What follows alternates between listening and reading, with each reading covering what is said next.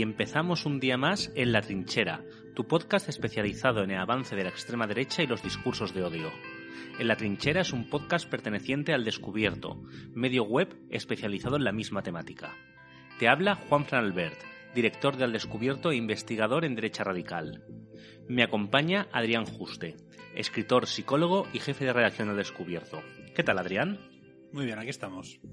Como nuestra audiencia ya sabe, el podcast se dividirá en tres secciones. La primera, el debate, trataremos la temática principal del podcast. En este caso será cómo diferenciar a la extrema derecha moderna del fascismo clásico. En segundo lugar, actualidad, trataremos algunas noticias más relevantes del último mes sobre la extrema derecha internacional y nacional. Y para finalizar, en una sección más distendida, hablaremos del ultra del mes, donde traeremos una frase disparatada o excéntrica que he dicho alguno de los personajes de la extrema derecha. Una vez presentadas las secciones, podemos comenzar con el debate. Como ya hemos dicho, el tema principal será cómo diferenciar a la extrema derecha moderna del fascismo. Es bastante usual que generalmente el término fascista se use de manera genérica para definir a la nueva derecha radical. En un ambiente coloquial esto no supone el mayor de los problemas. Al fin y al cabo, se utilizan muchos operativos poco rigurosos para definir a los enemigos políticos. Pero, en términos estrictos, debemos saber qué diferencia a la extrema derecha moderna del fascismo clásico, aunque tengan bastantes similitudes. Sí, así es. Eh, normalmente, pues eso, lo que tú has comentado, Juan Fran, en los términos coloquiales, pues igual que los de derecha llaman rojo a todo lo que no les gusta, muchas veces desde la izquierda o incluso desde personas sin ideología se tacha de facha a todo aquello pues que nos que suena un poquito a este rango del espectro. Sin embargo, tanto históricamente como políticamente hay bastantes diferencias. Creo que sería muy útil empezar con cuáles son los, las principales similitudes, un poco por encima, ¿no? Para situarnos, ¿verdad? Y saber un poquito de lo que estamos hablando y luego ya empezar a definir, pues eso, paso, paso a paso, qué rasgos diferencian y también pues intentar conocer un poquito a, al rival político, ¿no? Porque cuanto más les conozcamos a lo, a lo, que nos enfrentamos, mejor nos podemos enfrentar a ello. No tiene ningún sentido llamarles facha y ya está y quedarnos ahí, porque eso al final pues nos puede hacerse sentir muy bien en un momento dado, pero no sirve en realidad para nada. Sí, porque incluso en algunos casos hay gente que no sabe exactamente definir cuáles serán las características más relevantes del fascismo y cuáles son esas similitudes que tiene con la extrema derecha, ¿no? Y también las diferencias. Desde luego, la extrema derecha moderna bebe de esas fuentes, ¿no? Son los herederos culturales del movimiento fascista, pero se diferencian mucho y es de lo que vamos a hablar ahora. En cuanto a las similitudes, podemos empezar a hablar, por ejemplo, de el rechazo al espectro político tradicional. Es algo muy común, sobre todo en el fascismo, ¿no? El, el intentar definirse como la tercera posición, ¿no? En una posición que no era ni de izquierdas ni de derechas, sino que avanzaba más allá, que luego, por supuesto, era falso, aunque es verdad que recogían elementos que utilizaban de manera discursiva como de la izquierda o incluso algún tema, eh, su ubicación correcta en el eje era en la extrema derecha. Pese a eso, ellos evitaban todo el rato cualquier etiqueta que les pudiera señalar.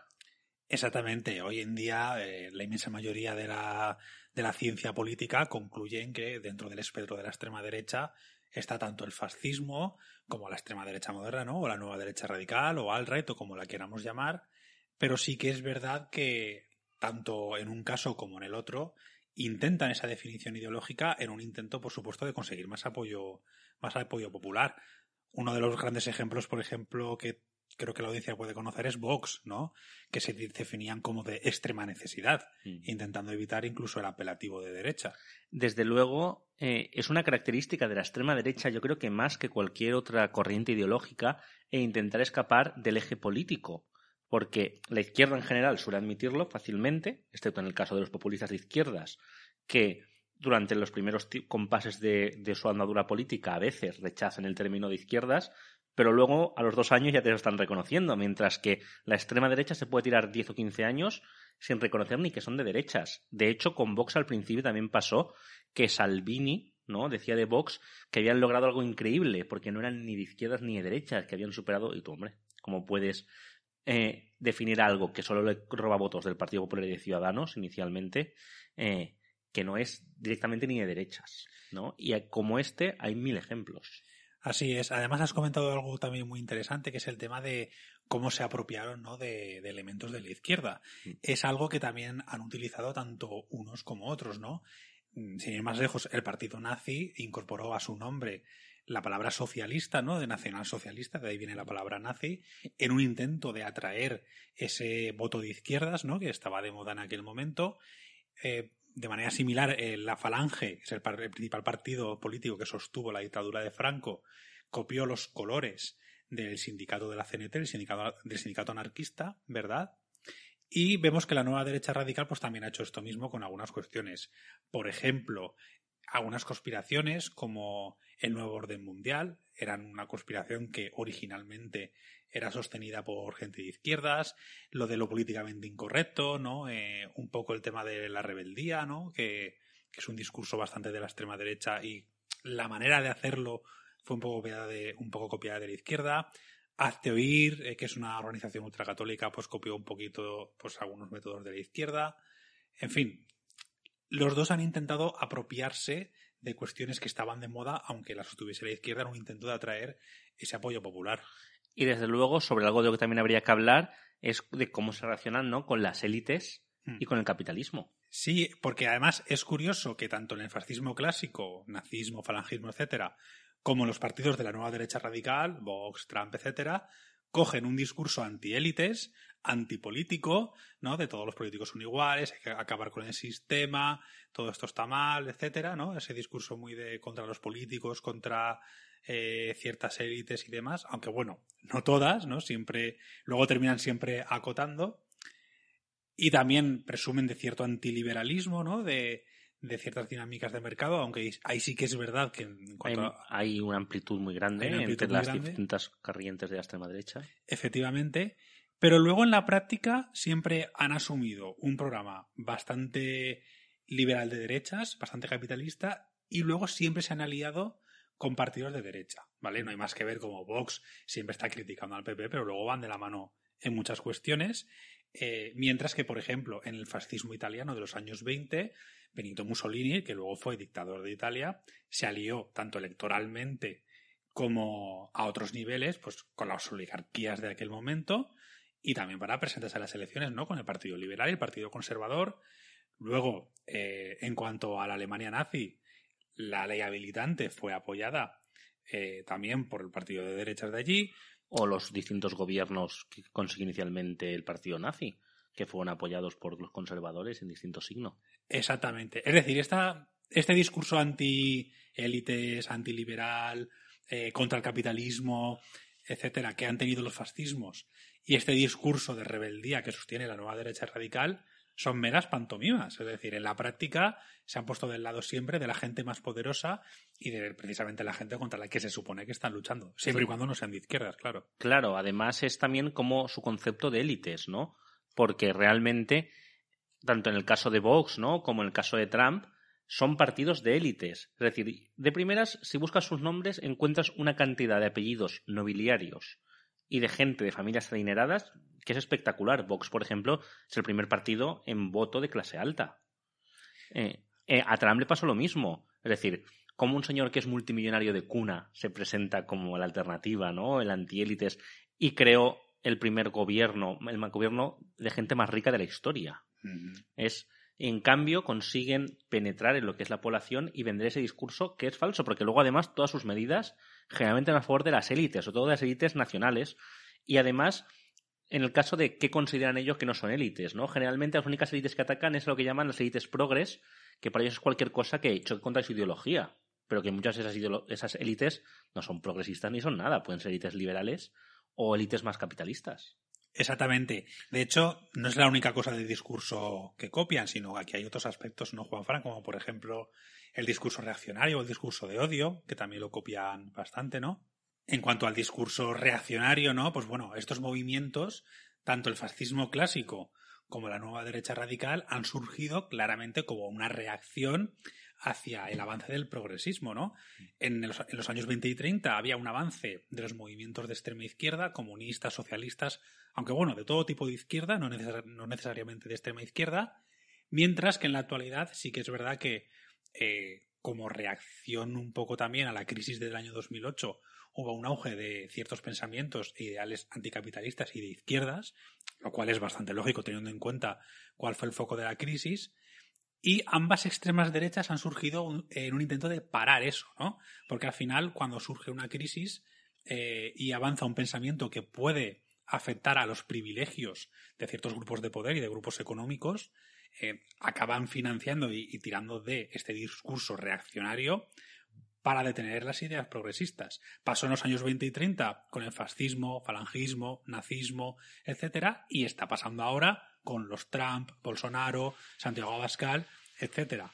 Y en compañía de este discurso reaccionario está el discurso de odio, es decir, a quién culpan ¿no? y a quién señalan dentro de su agenda política. El discurso de odio es algo además que es muy evidente de estas ideologías. Es decir, el nazismo estaba todo el rato señalando a ciertos grupos que además una característica que unían en general era que eran grupos con cierta indefensión. Es decir, eran grupos que tenían muy poco poder social, ¿no? Como es el caso de los homosexuales, de otras etnias, eh, en el caso incluso de los judíos, que aunque tenían poder económico, no tenían poder institucional, ¿no? Capaz de hacer frente al nazismo.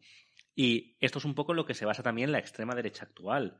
Ellos siempre están seleccionando eh, grupos que en general están desfavorecidos, han sido perseguidos o los siguen o están, lo están en la actualidad y cambian, los convierten de víctimas a verdugos. Sí, además siempre son grupos sobre los que ya hay ciertos prejuicios y que en realidad no ostentan un poder ni económico ni político real.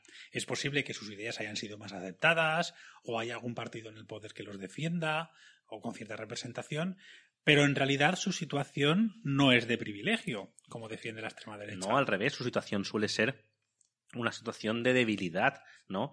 Por ejemplo, eh, en el tema de la aceptación de las personas LGTB o las personas migrantes, ¿no? Los, los muestran como privilegiados, ¿no? Cuando las personas migrantes que llegan al país suelen ser pobres o muy pobres y tener que dedicarse a las peores actividades del país, si es que pueden. Y ellos te los venden como pues los términos de siempre, ¿no? La paguita, que es que duermen en hoteles, pagados por el Estado, y todas estas cosas que son mentiras, ¿no? O los, o los MENA, ¿no? Sobre los que hay una gran alarma social.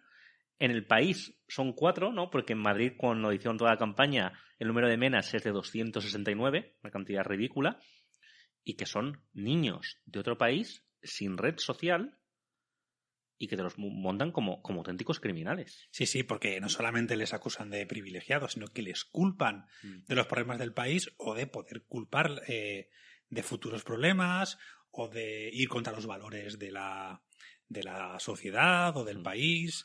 Y para eso, en muchos casos, lo que hacen es, además, ya no solamente utilizar del discurso, sino utilizar también a las instituciones, utilizar las leyes, ¿no? Para para reivindicar todas estas ideas, para darles mayor importancia, ¿no? Y habría que hablar de cómo se aprovechan siempre del sistema en el que están, ¿no? Es decir, aunque utilizan un, discurso muy antipolítico, anti-instituciones, eh, por otro lado, siempre están utilizando a las instituciones para alcanzar sus objetivos y llegar al poder. Por ejemplo, en el caso de la extrema derecha actual, eso es muy claro. Eh, eh, están utilizando lo que es el lawfare, ¿no? Hmm. Eh, la guerra jurídica todo el rato para judicializar la política. Es decir, las cosas ya no, se, ya no se cuestionan en los parlamentos, sino que muchas las decide un juez. Y es una estrategia común. En el caso del fascismo y el nazismo era lo mismo. Ellos eran, eh, no creían instituciones, creen que hay que imponer una, una dictadura, pero utilizaban los sistemas democráticos hasta cierto punto para intentar llegar al poder, ¿no? El caso de Hitler es el más evidente. Así es, digamos que en lugar de utilizar las instituciones para construir, las utilizan para destruirlas desde dentro e imponer su agenda política y su modelo de gobierno, ¿verdad? Y además, otra, otra cuestión en la que yo creo que se parecen bastante tanto el fascismo como la extrema derecha, eh, que tiene que ver, también un poquito con el discurso, es el tema del negacionismo y las teorías de la, conspiración. Bueno, en eso la verdad es que son movimientos muy similares y es muy curioso. Es decir, en el caso de los nazis, y hablamos de que fueron unos de los grandes teóricos de la conspiración en su momento, con teorías de sustitución racial, eh, el enemigo judío, el enemigo masón, ¿no? Eh, en el caso de Franco, la gran conspiración judeo-masónica internacional. Y todas esas teorías, que son muy similares, algunas que, que hay ahora como un nuevo orden mundial, ¿no? Las teorías del antisemitismo y la conspiración siguen, siguen muy fuertes. Y el negacionismo, por ejemplo, en relación al COVID, la extrema derecha se ha alimentado mucho de él. Todas las teorías que sirven para destruir, para desdibujar la realidad, para reinventarla bajo sus principios, las cogen y las utilizan. Y además, esas teorías tienen mucho alcance popular, lamentablemente, a día de hoy. Así es, también hay algunas como por ejemplo el Plan Calergi, mm. eh, el Gran Reemplazo, eh, que para lo que han servido han sido para justificar una agenda política reaccionaria y políticas que al final acaban por perjudicar los sistemas democráticos, atacar la credibilidad de, la ciencia y impedir que se aborden los grandes problemas a los que se enfrenta nuestra civilización, como por ejemplo el cambio climático, la desigualdad, la pobreza, porque claro, abordarlos y solucionarlos en base a datos objetivos perjudicaría los privilegios de quienes están sosteniendo estos discursos. Es decir, no son nada tontos cuando lo están fomentando. Claro. Eh, además, es muy curioso que muchas de estas teorías ya no es que se parezcan a teorías nazis, es que son directamente teorías neonazis. Es decir, teorías que en los años 90 y 80 eh, se utilizaban entre grupos ultraderechistas y no pasaban de la marginalidad política, ¿no? como el plan Kalergi, y a día de hoy la extrema derecha ya los usa abiertamente, incluso se debaten en otras áreas, ¿no? Cuando son teorías neonazis, mm. invenciones neonazis o incluso, por ejemplo, la ideología de género, ¿no? Que era, que era un discurso, que era una teoría de conspiración de la extrema derecha latinoamericana, pues bueno, ahora se ha extendido entre toda la extrema derecha, ¿no? Mm. Y ya yo creo que para acabar una última semejanza muy importante sería el ultranacionalismo, ¿no? Yo creo que de lo más relevante también. Así es, el cómo toda la ideología, todo el discurso se centra en, muchísimas ocasiones en el concepto de nación, ¿no? En un concepto de nación bastante radical, bastante extremo, sobre el cual pivota todo, ¿no? Lo hemos dicho muchas veces, por llevar una banderita de España por ser patriota, nadie es ultraderechista. El problema es cuando todo parece que gira alrededor, ¿no? De los símbolos nacionales, de la soberanía nacional, de que si al final no encajas con la agenda política, eres un traidor a la nación, no encajas en su sociedad, y en fin, esto es algo que, vamos, se ve clarísimamente tanto en los discursos del fascismo clásico como el de la nueva derecha radical. Sí, es más que evidente en el caso de Vox es que, por ejemplo, parte del discurso está copiado directamente del fascismo español, es decir, del falangismo. Es muy curioso, ¿no? En el, evento este de, bueno, de BA21, del que hablaremos después, cómo presentaban la agenda España, ¿no? y dices, es que hasta eso eh, gira alrededor de la patria. Eh, luego, por ejemplo, también en la mitología histórica, ¿no? Los nazis, eh, los fascistas, estaban echando todo el rato mano de lo que era su historia más mitológica, más gloriosa. La glorificación del pasado como lo mejor, de Roma, ¿no? Las, las tradiciones germánicas, que es lo que hace Vox, ¿no? Más de una vez pues que si Isabel la Católica esto, que si los tercios lo otro. Claro, mm. son elementos que tienen muy en común. Claro, sí, la, foto de Santiago Abascal con un casco de la conquista. creo que es bastante. Sí, o como tildaron la campaña de las elecciones de Andalucía de 2018 como la reconquista, ¿no? Son términos que aluden mucho a esa España imperial de los reyes católicos, cuando el propio Francisco Franco y el falangismo copiaron buena parte de la simbología de esa España imperial, esos reyes católicos, como el yugo y las flechas, el águila de San Juan, que se puso en la bandera española, es decir, ese nacionalcatolicismo, ¿no? que es el término mm, concreto con el que se tilda al gobierno de inspiración fascista de Francisco Franco, utiliza unos elementos que Vox utiliza claramente, que los copia, y esto pasa con todos los movimientos de extrema derecha eh, modernos en, los países con sus respectivos pasados imperiales. Sí, sí, sí, efectivamente. Pues bueno, yo creo que ya ha quedado bastante claro eh, en qué se parecen, ¿no? Cuáles son las similitudes de la extrema derecha, que son pues legítimos herederos culturales de todas estas corrientes fascistas, pero pese a tener muchas cosas en común, también tienen unas marcadas diferencias que habría que conocer.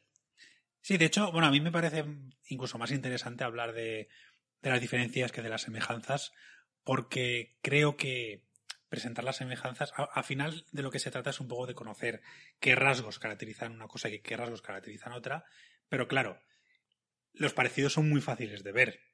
Pero sin embargo, cuando se habla de las diferencias, muchas veces los defensores de la extrema derecha eh, es en lo que se basan, ¿no? Mm. Para, para rechazar ser de extrema derecha, de no, no, nosotros no somos de extrema derecha, porque claro, mira eh, las diferencias que hay, pero es que entender esas mismas diferencias nos, ayuda, precisamente a señalarles como no, no, si a, pesar de que las diferencias son estas, los objetivos siguen siendo los mismos. Claro. ¿verdad? E incluso que las corrientes históricas evolucionan, todas y cada una de ellas, ninguna se estanca.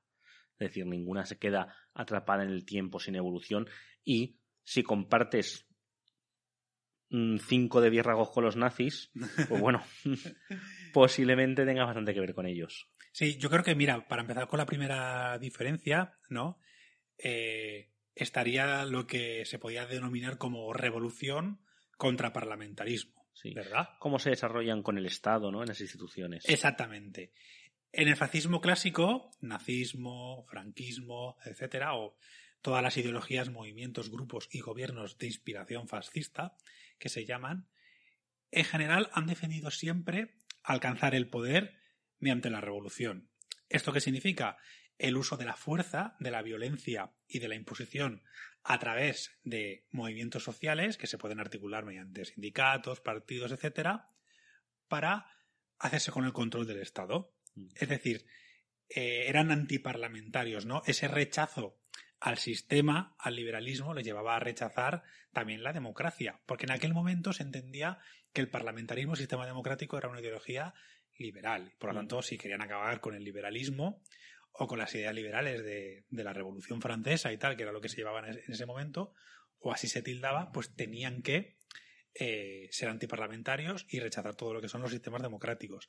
Sí que es verdad que también se aprovecharon de los sistemas democráticos para poder penetrar en el Estado. El ejemplo, como has comentado antes, Juan Fran, eh, es Hitler. Claro, eh, era una, una, cuestión también un poco territorial. O sea, su objetivo siempre era alcanzar el poder y además alcanzarlo por la violencia. De mm. hecho, la violencia siempre estuvo presente. Es decir, Hitler, por ejemplo, cuando alcanzó el poder, eh, los artículos de periódico, ¿no? Lo que decían es Hitler no podrá alcanzar su, su plan de gobierno reaccionario porque no tiene la mayoría, que es lo que pasó y dices, ya, pero es que luego os voy a obligar a que me aprobéis una ley, ¿vale? Lo que voy a hacer va a ser, voy a ilegalizar este grupo y nadie va a decir nada, porque el que diga nada le mando a las milicias y lo matamos, ¿no?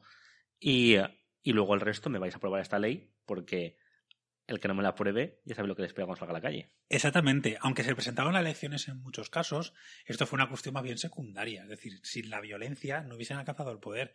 Lo que poca gente sabe es que, por ejemplo, en Baviera y en algunos estados de Alemania ya se había impuesto una dictadura en la que, en la que se llegaron a crear sistemas policiales paralelos a los reales, todos miembros del partido nazi, para imponer el poder por la fuerza, incluso muy a pesar de, de resultado electoral de, aquel momento, ¿no? Claro, por ejemplo, también pasó en la Italia de Mussolini, es decir, el Partido Nacional Fascista sacó un resultado magnífico en las elecciones de 1924, pero eso le dio igual para hacer la marcha sobre Roma y decir, dame todo el poder del Estado.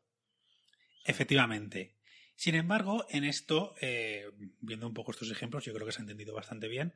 Sin embargo, luego se, esto se, eh, este fascismo, ¿no? Estas este método de proceder, por decirlo de alguna manera, se diferencia bastante con la nueva derecha radical. Mm. La nueva derecha radical, que podemos ver pues eso en partidos como Vox, Alternativa para Alemania, Trump, Bolsonaro y todos estos ejemplos que han alcanzado notoriedad en los últimos años, sí que rechazan y se desdicen, al menos en la teoría, de las cuestiones violentas, ¿no? de la imposición por la fuerza, y sí que apuestan por el parlamentarismo. Mm. Es decir, hasta cierto punto. Hasta cierto punto. Que es interesante eso porque es verdad que en la mayoría de casos es como tú dices, pero algunos casos muy interesantes como el Brasil de Bolsonaro, ¿no? que desde el minuto uno ha, apoyado, se ha aprobado por apoyarse en el ejército.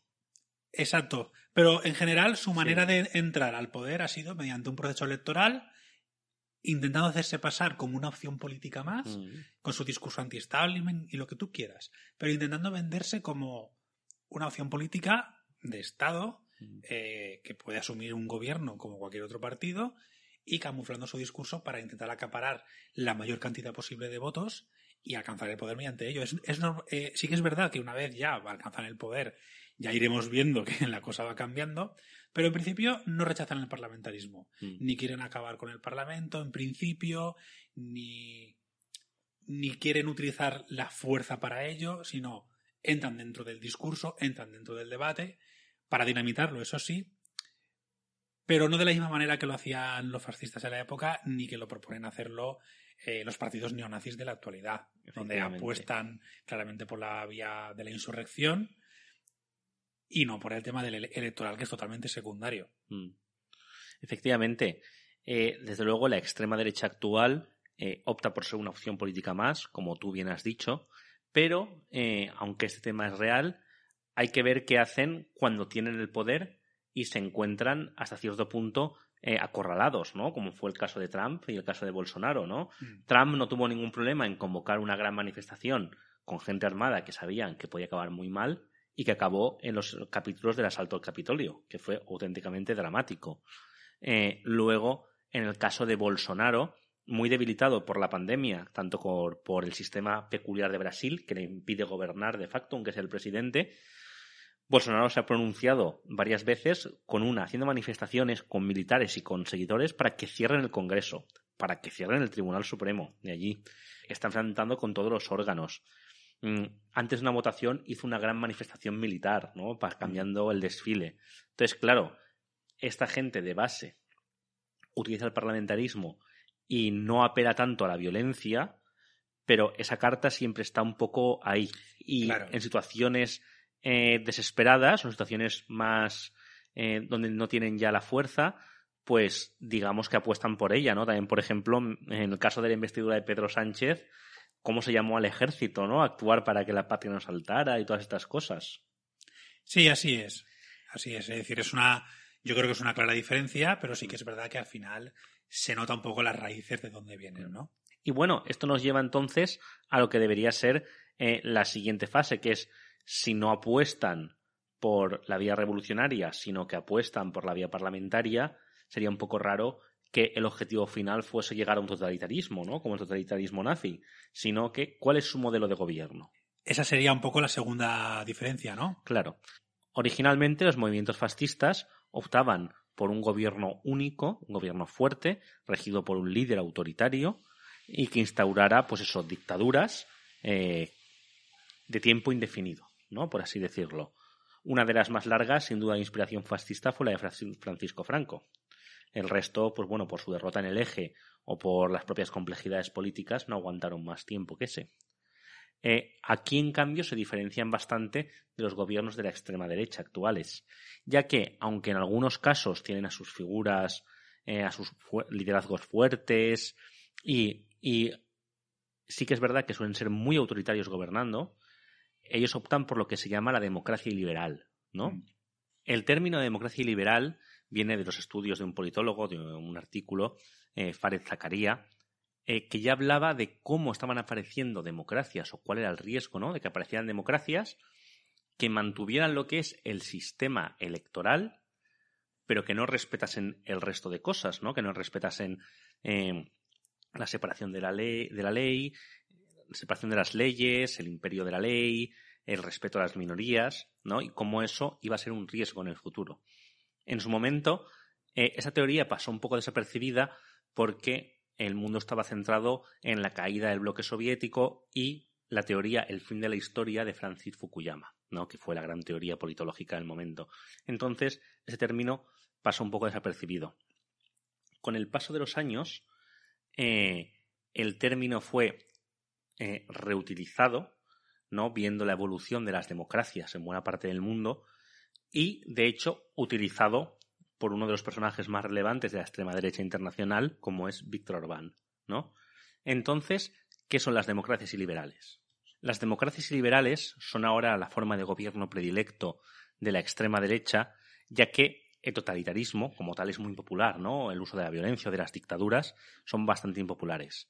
Entonces, ¿En qué consiste este sistema? Este sistema consiste en que se mantiene el juego electoral, es decir, hay partidos, hay un proceso cada X años en el que la gente vota, pero no hay una separación de poderes efectiva, es decir, la separación de poderes que es algo básico, ¿no? Entre el poder judicial, el poder ejecutivo y el poder legislativo no se respeta, sino que el partido en el gobierno intenta alcanzar todos los espacios de poder y desde esos espacios de poder lo que hace es eh, pervertir las reglas electorales, ¿no? Es decir, habrá un proceso electoral y por ende, pero como yo tengo todos los tentáculos del Estado, ¿no? Puedo alterar ese juego electoral. Si una circunscripción no me sale beneficiada, pues la cambio. Eh, si el Tribunal de Justicia X quiere hacerme con el control, pero por ejemplo son solamente siete cargos, siete cargos de carácter vitalicio, pues bueno, esos siete cargos no los puedo modificar. Pero puedo decir que ahora ya no son siete, son catorce. Y a los nuevos siete los elijo yo. Entonces son dictaduras encubiertas. De hecho, el nombre de democracia liberal se considera que no es un gran nombre, que realmente sería mejor autoritarismos competitivos. Mm. Además, uno de los principios de las democracias liberales, ¿no? es el respeto a todos los ciudadanos, ¿no? Con lo que además protege a las minorías porque hay un código legal que trata a todos los ciudadanos por igual. En el caso de autoritarismos competitivos, ¿no? de las democracias liberales, es al contrario. Se, glorifica la cultura de la mayoría, las culturas minoritarias o los grupos sociales minoritarios en general acaban muy perjudicados y perseguidos, ya que en general acaban incluso siendo enemigos del Estado, ¿no? Como en el caso de Polonia. Sí, claro, al final eh, los fascismos buscaban de alguna manera instaurar un Estado totalitario, ¿no? Eso significa que controlas hasta el último ápice del último ámbito de la vida del individuo para que obedezca mediante eh, leyes que restringen al máximo cualquier tipo de libertad, al tiempo que hay un adoctrinamiento visceral de todas las capas de la sociedad a través de la propaganda, la educación, etcétera, es decir, todo se hace para servir al Estado, al partido y al líder, y en cambio, en las democracias iliberales, que es lo que sostiene la nueva derecha radical y en lo que se diferenciaría de los fascismos clásicos, defienden un autoritarismo, ¿no? Una suerte de, de, bueno, mantengo ciertas cuestiones o ciertos rasgos o características de, sistema de representación eh, de las democracias occidentales, lo que es, eh, digamos, el sistema que es más aceptado y el que se ha generalizado en todo el mundo, pero me voy a cargar, como tú bien has dicho, todo lo demás, ¿no? Eh, sin llegar a restringir demasiado o de manera demasiado explícita ciertas cuestiones, pero sí de facto que se convierta en una falsa democracia, ¿no? En una especie de dictadura encubierta, como tú has dicho. Efectivamente. Y además esto es muy visible en los gobiernos en los que se ha, se ha podido vernos, que ha llegado a la extrema derecha. En el caso de Víctor Orbán, nada más llegar al poder, cambió la constitución, creó una, una constitución a su imagen y semejanza, y poco a poco ha ido poniendo en todos los organismos del Estado a sus personas. Es decir, ha obligado a jueces a jubilarse de manera adelantada, ha duplicado el tamaño de jurisdicciones, ha creado nuevos instrumentos legales para tener poderes mayores en el ámbito administrativo, en el ámbito judicial, y así también en Polonia ha pasado prácticamente lo mismo. Eh, y, por ejemplo, incluso Trump, al final de su legislatura, eh, puso a gente de su partido, a gente de su confianza, en cargos que de normal eran cargos donde se ponía alguien experto y muchas veces incluso se negociaba entre los dos partidos, pero generalmente no se, tocaba nunca quién había. Es decir, si entraba alguien nuevo, no lo cambiaban, ¿no? No había esta costumbre tan española de que todo el mundo salga y entre, sino que se apostaba por los expertos, por la gente independiente. Pues Trump cambió muchas de estas, de estas personas por gente afín a él, ¿no? Entonces, eh, en el Brasil de Bolsonaro es un poco lo mismo. Entonces, digamos que la extrema derecha está apostando fuertemente por este sistema, que además es muy importante porque en este sistema no hay check and balance. Es decir, mm. tú lo que quieres con este sistema es que no hayan, que aunque tú de facto solo domines el poder ejecutivo, que no hayan contrapesos, contrapesos a, tus poderes. Efectivamente, es una diferencia mm, bastante clara, ¿no? Que al final persigue lo mismo, ¿no? De alguna manera conservar ciertos privilegios, ciertas ideas y ciertas acciones políticas, solo que desde el fascismo clásico mm, se opta por ese tipo de totalitarismo para controlarlo todo, pero la nueva derecha radical, ¿no? La, extrema derecha moderna, pues opta por este otro, otro, sistema más que nada porque, bueno, tiene una mayor aceptación y se llega a él, pues, como hemos comentado antes, pues a través de las urnas, de procesos electorales, etcétera. Por eso, una vez llegan, es muy complicado echarlos, porque el sistema entero está modelado para que no puedan perder realmente. Mm. Y bueno, ya que hemos hablado del Estado, yo creo que también es muy importante hablar de la economía. ¿No? ¿Qué sistema económico utilizaban los viejos fascismos y en cambio qué pregona ahora la extrema derecha? Que ahí son bastante diferentes. Eh, los antiguos sistemas fascistas, en general, eh, Los antiguos sistemas fascistas, en general, lo que antes apoyaban era el corporativismo, ¿no? De hecho, al sistema del fascismo se le llegó incluso a llamar corporativismo fascista. Y para explicar esto, ¿no? ¿Qué es el corporativismo? El corporativismo es un modelo económico en el cual el Estado se hace cargo de la economía, ¿de acuerdo? Es decir, de alguna manera se nacionaliza o se estatifica todos los procesos económicos, pero se hace mediante una, una fuerte jerarquía vertical donde los individuos asumen un papel muy determinado en la, en la estructura social, ¿vale? Si, por ejemplo, pues tú eres un trabajador asumiendo un papel, el Estado te dice el que debes de hacer y asume que pues tú tienes una serie de, de jefes por encima, una serie... Al final se, se termina revalidando, digamos, la estructura que se puede dar en un sistema capitalista, pero con unas normas muy rígidas y muy estratificadas, como si el país fuese una gran empresa, una gran corporación, donde los que mandan lo controlan todo y hay una serie de escalafones que se mantienen. ¿Vale? Por ejemplo, una característica de este tipo de, de economías corporativistas es que los sindicatos son verticales, es decir, son agrupaciones que en lugar de representar al trabajador, representan tanto a los trabajadores como a los, grandes propietarios. Mm. Y de alguna manera así se revalida curiosamente los privilegios de los grandes propietarios y de las clases altas. Claro, porque además cuando llega el corporativismo, el papel que se te asigna es el que, el que ocupabas. Es la revalidación del papel de la sumisión de las clases bajas a las clases altas que ejercitan una vez más su papel. Es decir, se revalidaba, digamos, la, como he comentado antes, la estructura de una sociedad capitalista, evidentemente solamente que, claro, esta vez, tanto grandes, propietarios como trabajadores, como todos los estamentos y todas las clases sociales, tenían el deber de servir a los intereses del partido y a los intereses del gobierno, pero los privilegios de las clases altas, como he comentado, no se tocaban. Si acaso, si es verdad que si eran gente de izquierdas o judíos, en el caso de, de la Alemania nazi, se apartaban y se cambiaban unas personas por otras, al final eh, curiosamente, las grandes empresas y los grandes propietarios se veían beneficiados, ¿no? Era una manera de estratificar la sociedad económicamente de manera que se pusiera fin a la lucha de clases, mm. ¿vale? Pero sin tocar los privilegios de las personas más ricas o de los grandes propietarios y de los grandes empresarios que por eso se aliaron. Claro, los grandes capitalistas fueron los grandes beneficiarios del corporativismo. exactamente. De hecho, mucha gente dice que el fascismo se parece al comunismo porque se estatifica o se vuelve eh, pública la economía, pero en verdad son sistemas muy diferentes. Lo que pretende el socialismo y el comunismo es acabar con la lucha, eh, con la lucha de clases, reduciendo o eliminando eh, los privilegios de las clases sociales. Es decir, o ya sea a través de la colectivización de la sociedad y de la economía, o mediante la planificación económica, pero buscando una igualdad entre todos los individuos. El fascismo corporativista es justo lo contrario. ¿Vale? Es establecer una jerarquía lo más vertical posible, manteniendo los privilegios de, de los grandes privilegiados, valga la, redundancia. Además, con un aire muy aristocrático, porque los fascistas hay que recordar que, bueno, también como, como, como a día de hoy la extrema derecha, ¿no? Eh, eran gente muy a favor de la aristocracia, ¿no? De hecho, eh, había muchos estudios españoles, ¿no? Del fascismo y médicos, incluso que intentaban justificar la aristocracia como algo natural, ¿no? En el caso del corporativismo también iban un poco por ahí los tiros, ¿no? Y ahora un poco, ¿qué dice la extrema derecha actual en cambio la economía, ¿no?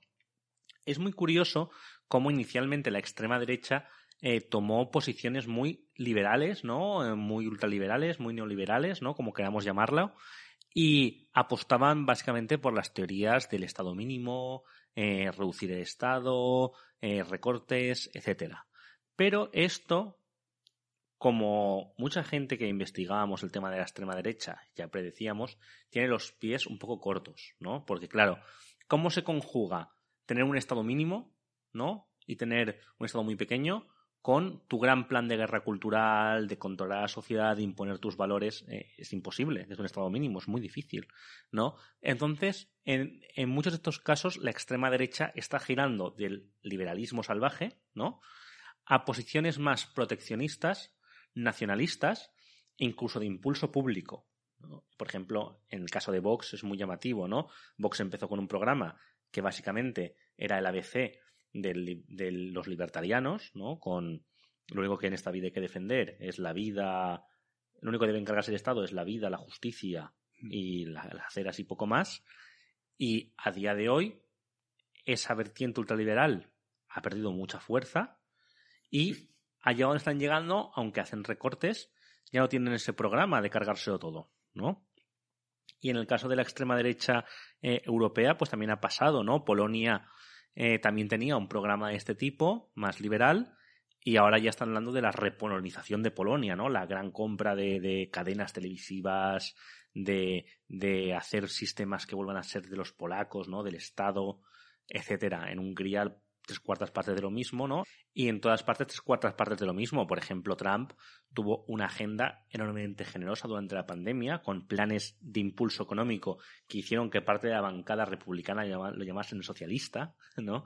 En el caso de Bolsonaro, que tenía un plan de recortes muy estricto, su plan de recortes paró hasta el punto que el ministro de Economía, que era un ultraliberal, se rindió y empezó a hacer un plan de impulso público que le hizo ganar mucho voto de la clase obrera de las zonas pobres, generalmente antes eh, votantes del Partido de los Trabajadores. Sí, yo diría que una de las principales diferencias entre el fascismo clásico y el neofascismo de la actualidad y la extrema derecha moderna es que en realidad la nueva derecha radical no tiene un plan económico fijo.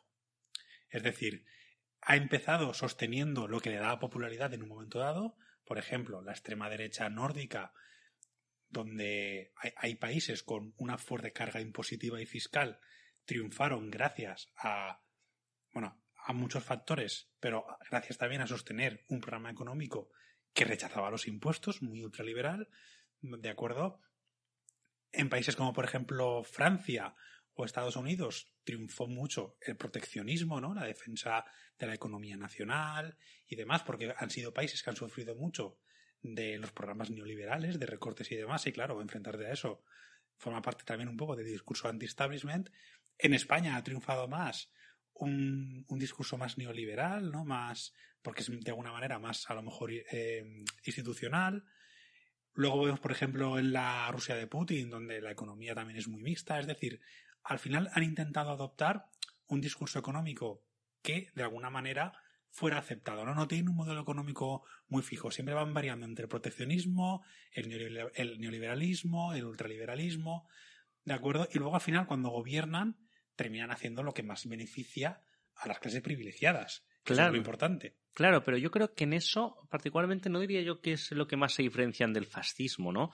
Porque aparte de que los regímenes de inspiración fascista entre ellos también eran bastante diferentes, eh, eh, por ejemplo, en el caso del nazismo no había sistema económico. Esto es lo que decía Hitler. Hitler decía, el éxito del partido nazi se debe a que no tenemos un el éxito del partido nazi a nivel económico se debe a que no tenemos ninguna preferencia. Es decir, lo único que los unía era el anticomunismo. Mm.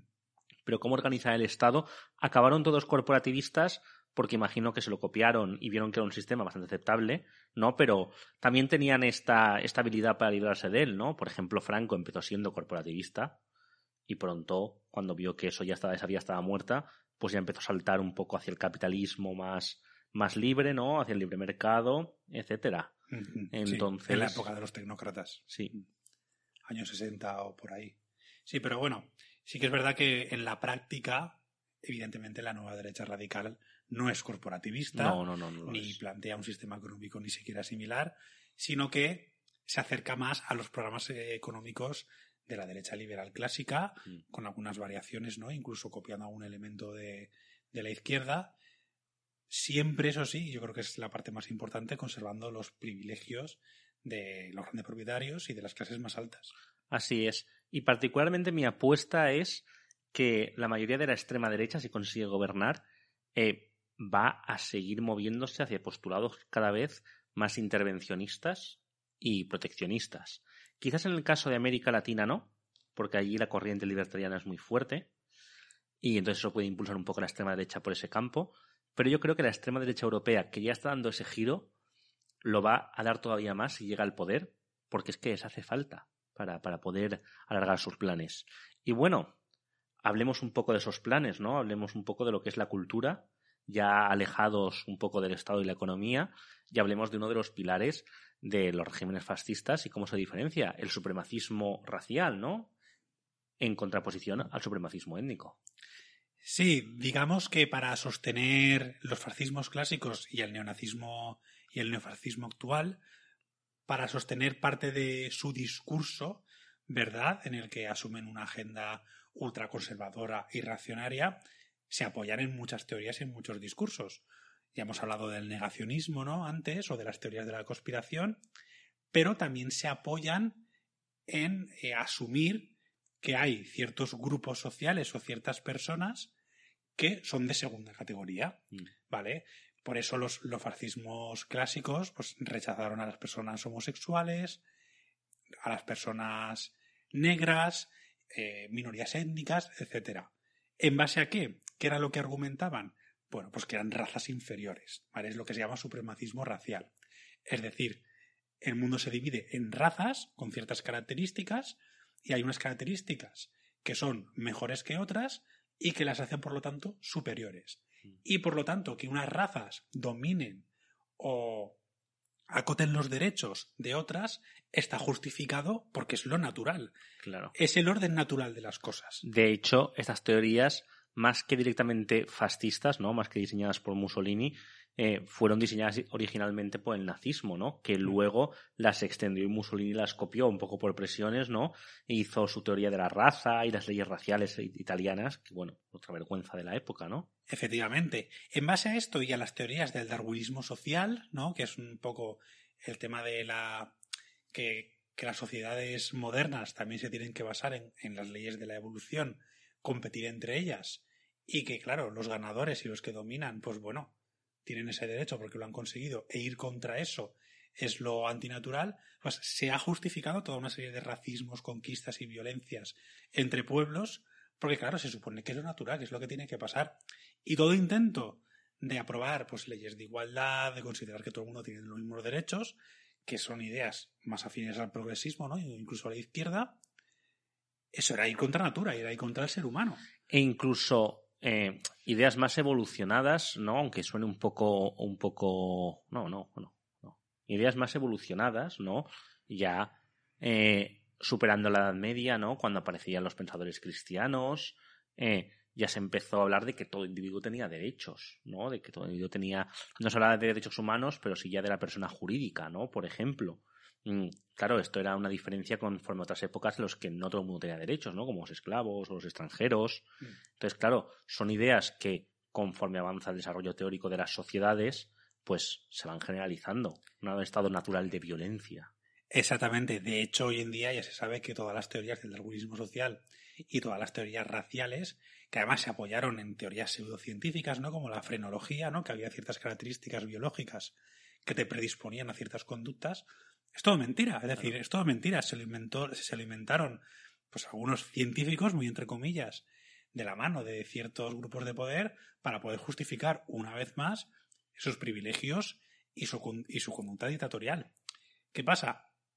Una vez el fascismo, el nazismo y todas estas corrientes ideológicas pierden la Segunda Guerra Mundial, desaparece prácticamente del panorama político y además la ciencia empieza a demostrar que todas las barbaridades que se hicieron en nombre del supremacismo y estas teorías son falsas, ¿cómo justifica ahora la, nueva derecha radical ese supremacismo, ¿no? Esa superioridad de, de los suyos, ¿no? De, los habitantes de su país, o esa superioridad de, de la gente blanca, ¿no? Al final, pues es lo que se denomina supremacismo étnico, ¿vale? ¿En qué se basa?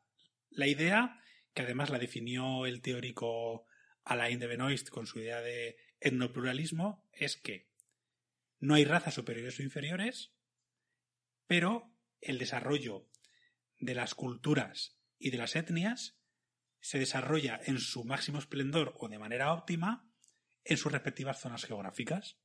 Por lo tanto, mezclar las razas, el, multiculturalismo o mezclar las culturas, es malo para las sociedades, porque lo mejor es que se queden donde están.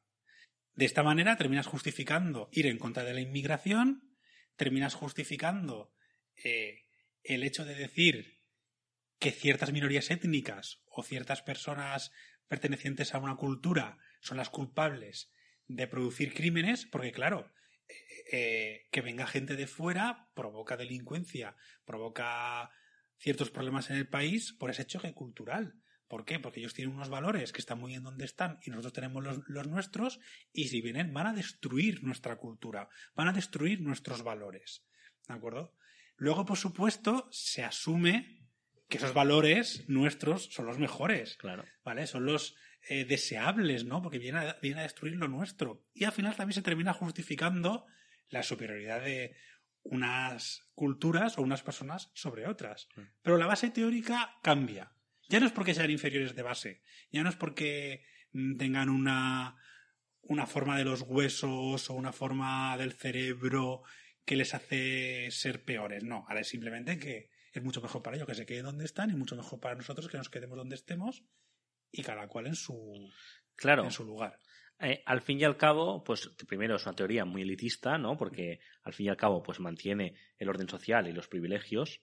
Y en otro caso, son teorías muy similares en el aspecto en que justifican lo mismo, ¿no? Te has dado la pirueta discursiva, ideológica, pero tú lo que quieres justificar es lo mismo.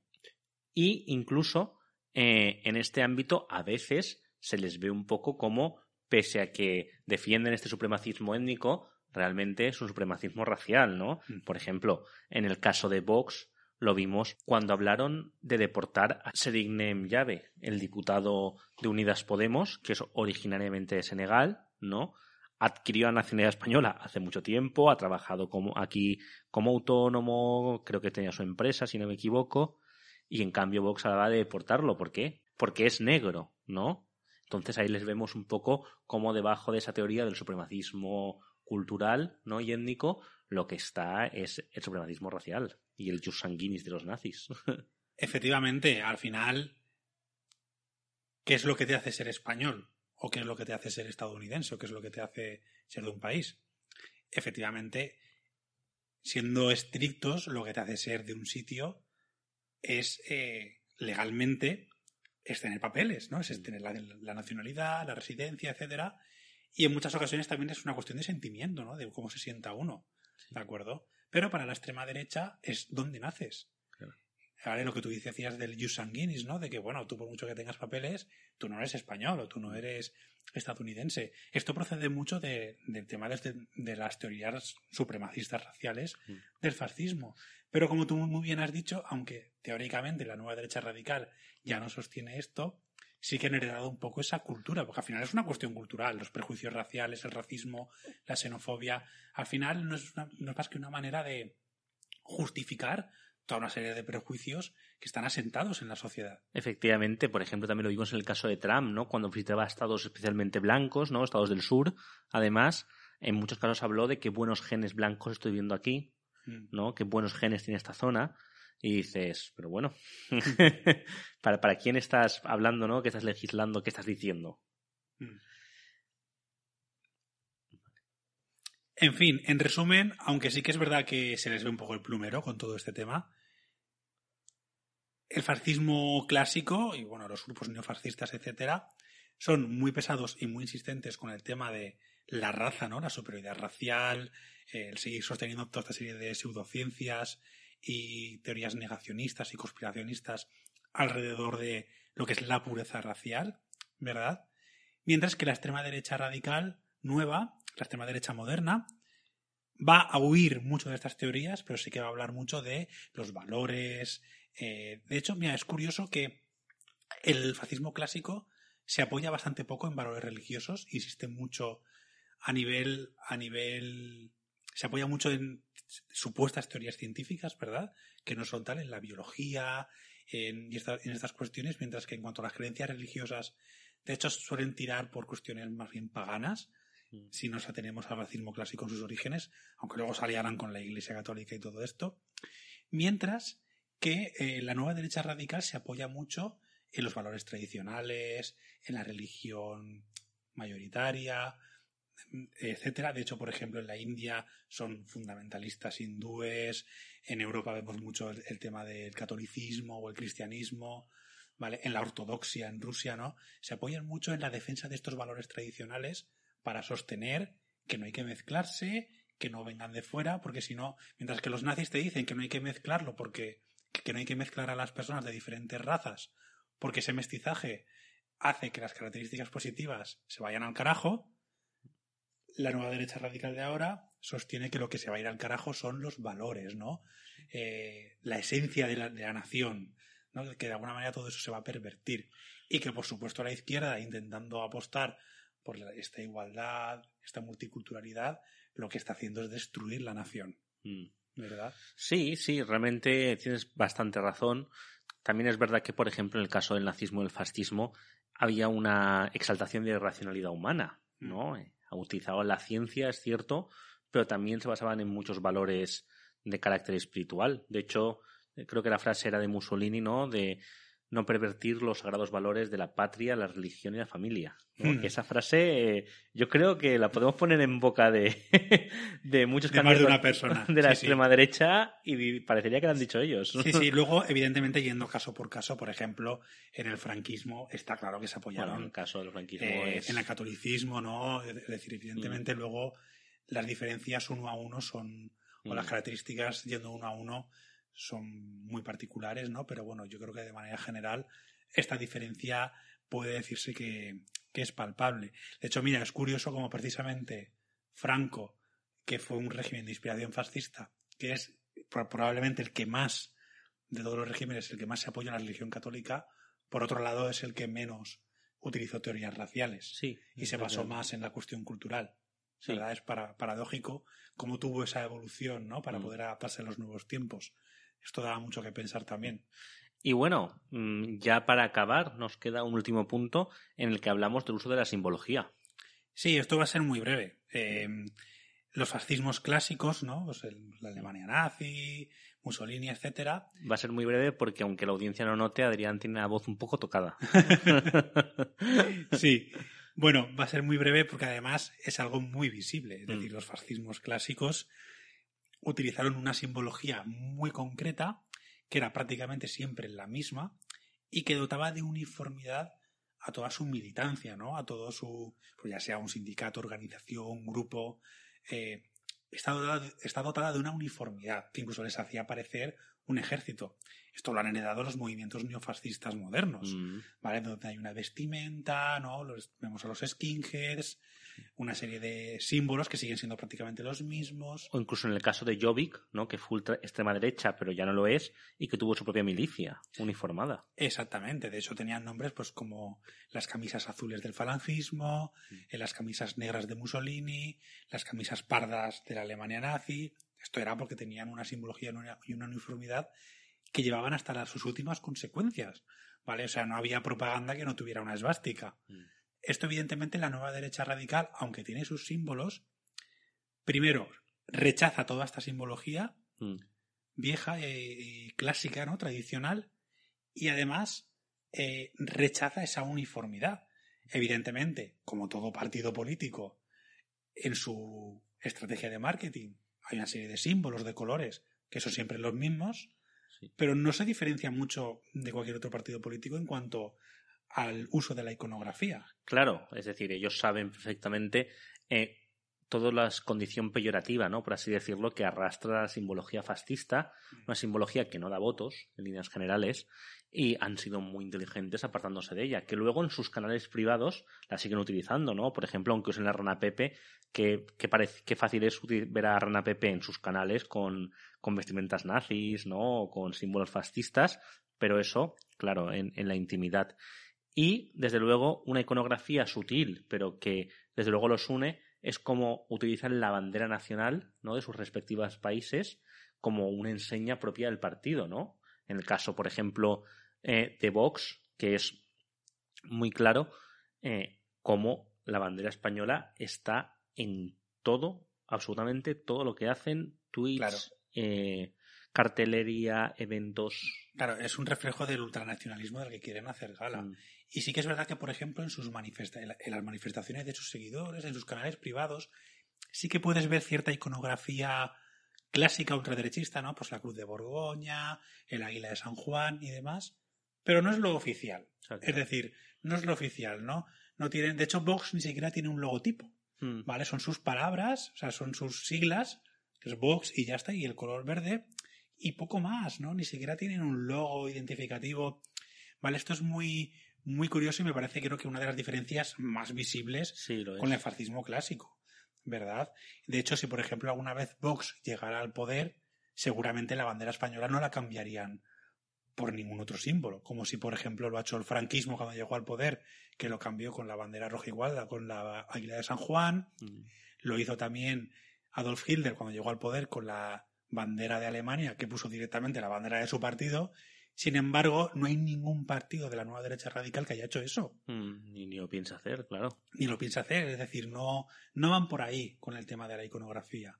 De hecho, por ejemplo, Donald Trump tampoco tiene un símbolo que digas. No, de hecho, en su campaña sus carteles estaban sobre los colores de la bandera estadounidense. Es decir, había una identificación del país con el partido, ¿sabes? Con, con las ideas del partido, pero no, no iba más allá. Exactamente, exactamente. Entonces yo creo que esa es una de las diferencias también más importantes y además tampoco hay una uniformidad en cuanto a sus seguidores mm. cada uno va pues como quiere no quiero decir no hay sí que es verdad que hay pues esos símbolos y uniformes clásicos que les pueden unir pero es todo muy muy informal sí además que quiero decir como siempre decimos la extrema derecha es que tiene multitud de corrientes no hay gente que a veces no distingue algo porque dice ay es que eso no puede ser extrema derecha y dices también lo es sí pero esto le pasa también a la extrema izquierda, ¿no? Que tiene multitud de corrientes y además muchas de ellas que dicen cosas muy contrarias, ¿no? Porque ¿qué, hay más diferente que un comunista y un anarquista? Pocas cosas, ¿no? Y los mm. dos son corrientes de la extrema izquierda, ¿no? Pues a la extrema derecha le pasa lo mismo.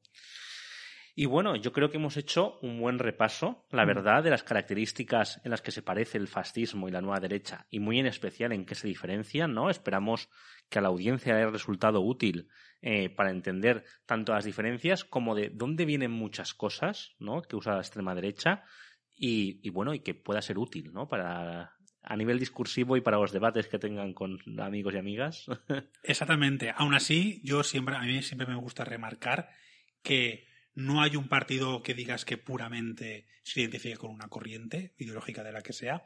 Es muy posible ver partidos más afines a la nueva corriente de la derecha radical que tengan elementos fascistas. Igual que pueden haber partidos neofascistas que hayan copiado cosas de la extrema derecha moderna, partidos que vayan evolucionando de un sitio a otro, em, o que copien ciertas cosas, ¿no? También hay muchas diferencias que se nos han quedado en el tintero, por ejemplo, cómo el fascismo trata a sus líderes y cómo los trata la nueva derecha radical, ¿no? En un caso, el líder es elevado a la categoría mesiánica, ¿no? A la categoría casi de Dios, mientras que en un caso llegan incluso a ver liderazgos más corales ¿verdad? No es, no es, tan tan importante la figura del líder. Por sí, depende mucho, ¿no? En el caso de Trump y Bolsonaro eran líderes eh, mesiánicos prácticamente, ¿no? Césares, como lo definió algún personaje de la extrema derecha, pero también tenemos liderazgos corales, como los de Vox y Santiago Abascal, que en verdad está muy dividido. Sí, o como alternativa para Alemania, que está encabezado siempre por dos personas, y además uno suele ser hombre y otro suele ser mujer. Y hay más diferencias todavía, pero bueno, yo creo que hemos comentado las principales, la de revolución versus parlamentarismo, totalitarismo versus democracia liberal, corporativismo versus proteccionismo barra neoliberalismo barra X, ¿verdad? Supremacismo racial versus supremacismo étnico y por, y por último, pues, simbología uniforme versus simbología sutil. Bueno, y hasta aquí la sección del debate. Esperemos que el tema haya quedado bastante claro. Y si no, siempre pueden contactar con nosotros en la trinchera arroba descubierto.org para cualquier duda o consulta. Y antes de pasar a la siguiente sección, me gustaría recordar a los oyentes que pueden seguirnos en nuestras redes sociales eh, con el nombre de Al Descubierto y además seguir apoyando a este proyecto que nos cuesta, pues bueno, muchas horas de esfuerzo y de trabajo eh, haciendo suscriptores en nuestra página web www.aldescubierto.org. Tan solo desde un euro podéis haceros suscriptores en las que encontráis diversas modalidades con distintas ventajas para permitirnos mantener nuestra labor para seguir informando sobre las actividades de la extrema derecha. Comenzamos ya nuestra sección de actualidad, donde hablaremos de las noticias más relevantes que han tenido que ver con la extrema derecha en el ámbito global. Como siempre, empezaremos por las noticias que están más alejadas internacionalmente. Y por qué no empezamos con Polonia, ¿no? Un clásico entre nuestra sección de actualidad. Bueno, la verdad es que la noticia de Polonia es de lo más relevante. Hablamos de que el Tribunal Supremo polaco eh, ha decidido, ¿no? Tras un veredicto histórico, que la legislación polaca está por encima de las leyes europeas. lo que ha supuesto mm, un auténtico choque contra la Unión Europea, ¿no? Hablamos de que Polonia mantiene una guerra contra la Unión y este capítulo, pues bueno, es un poco el capítulo quizás final, ¿no? Es un capítulo que desde luego arroja el Polexit, ¿no? La salida de Polonia de la Unión como una, como una circunstancia bastante factible. Sí, no es nuevo que la extrema derecha se ha tenido posiciones euroescépticas. Lo hemos visto en el enfrentamiento que ha tenido tanto Hungría como Polonia desde hace ya años contra la Unión Europea, que se han terminado claudicando por los enormes beneficios económicos que tienen estos países de la Unión, pero que a medida que se ha ido radicalizando el discurso de la extrema derecha y han, han ido ganando poder en, estos países, se ha ido recrudeciendo, ¿verdad? Sí. Eh, desde luego, esa disputa además surgió un poco por eso, ya que el gabinete del primer ministro hizo una petición al Tribunal Constitucional sobre qué derecho primaba, ¿no? Si el europeo o el polaco. Y claro, esto rompe un derecho fundamental de la Unión, que es la primacía del derecho europeo y, por ende, del Tribunal Superior de Justicia Europeo.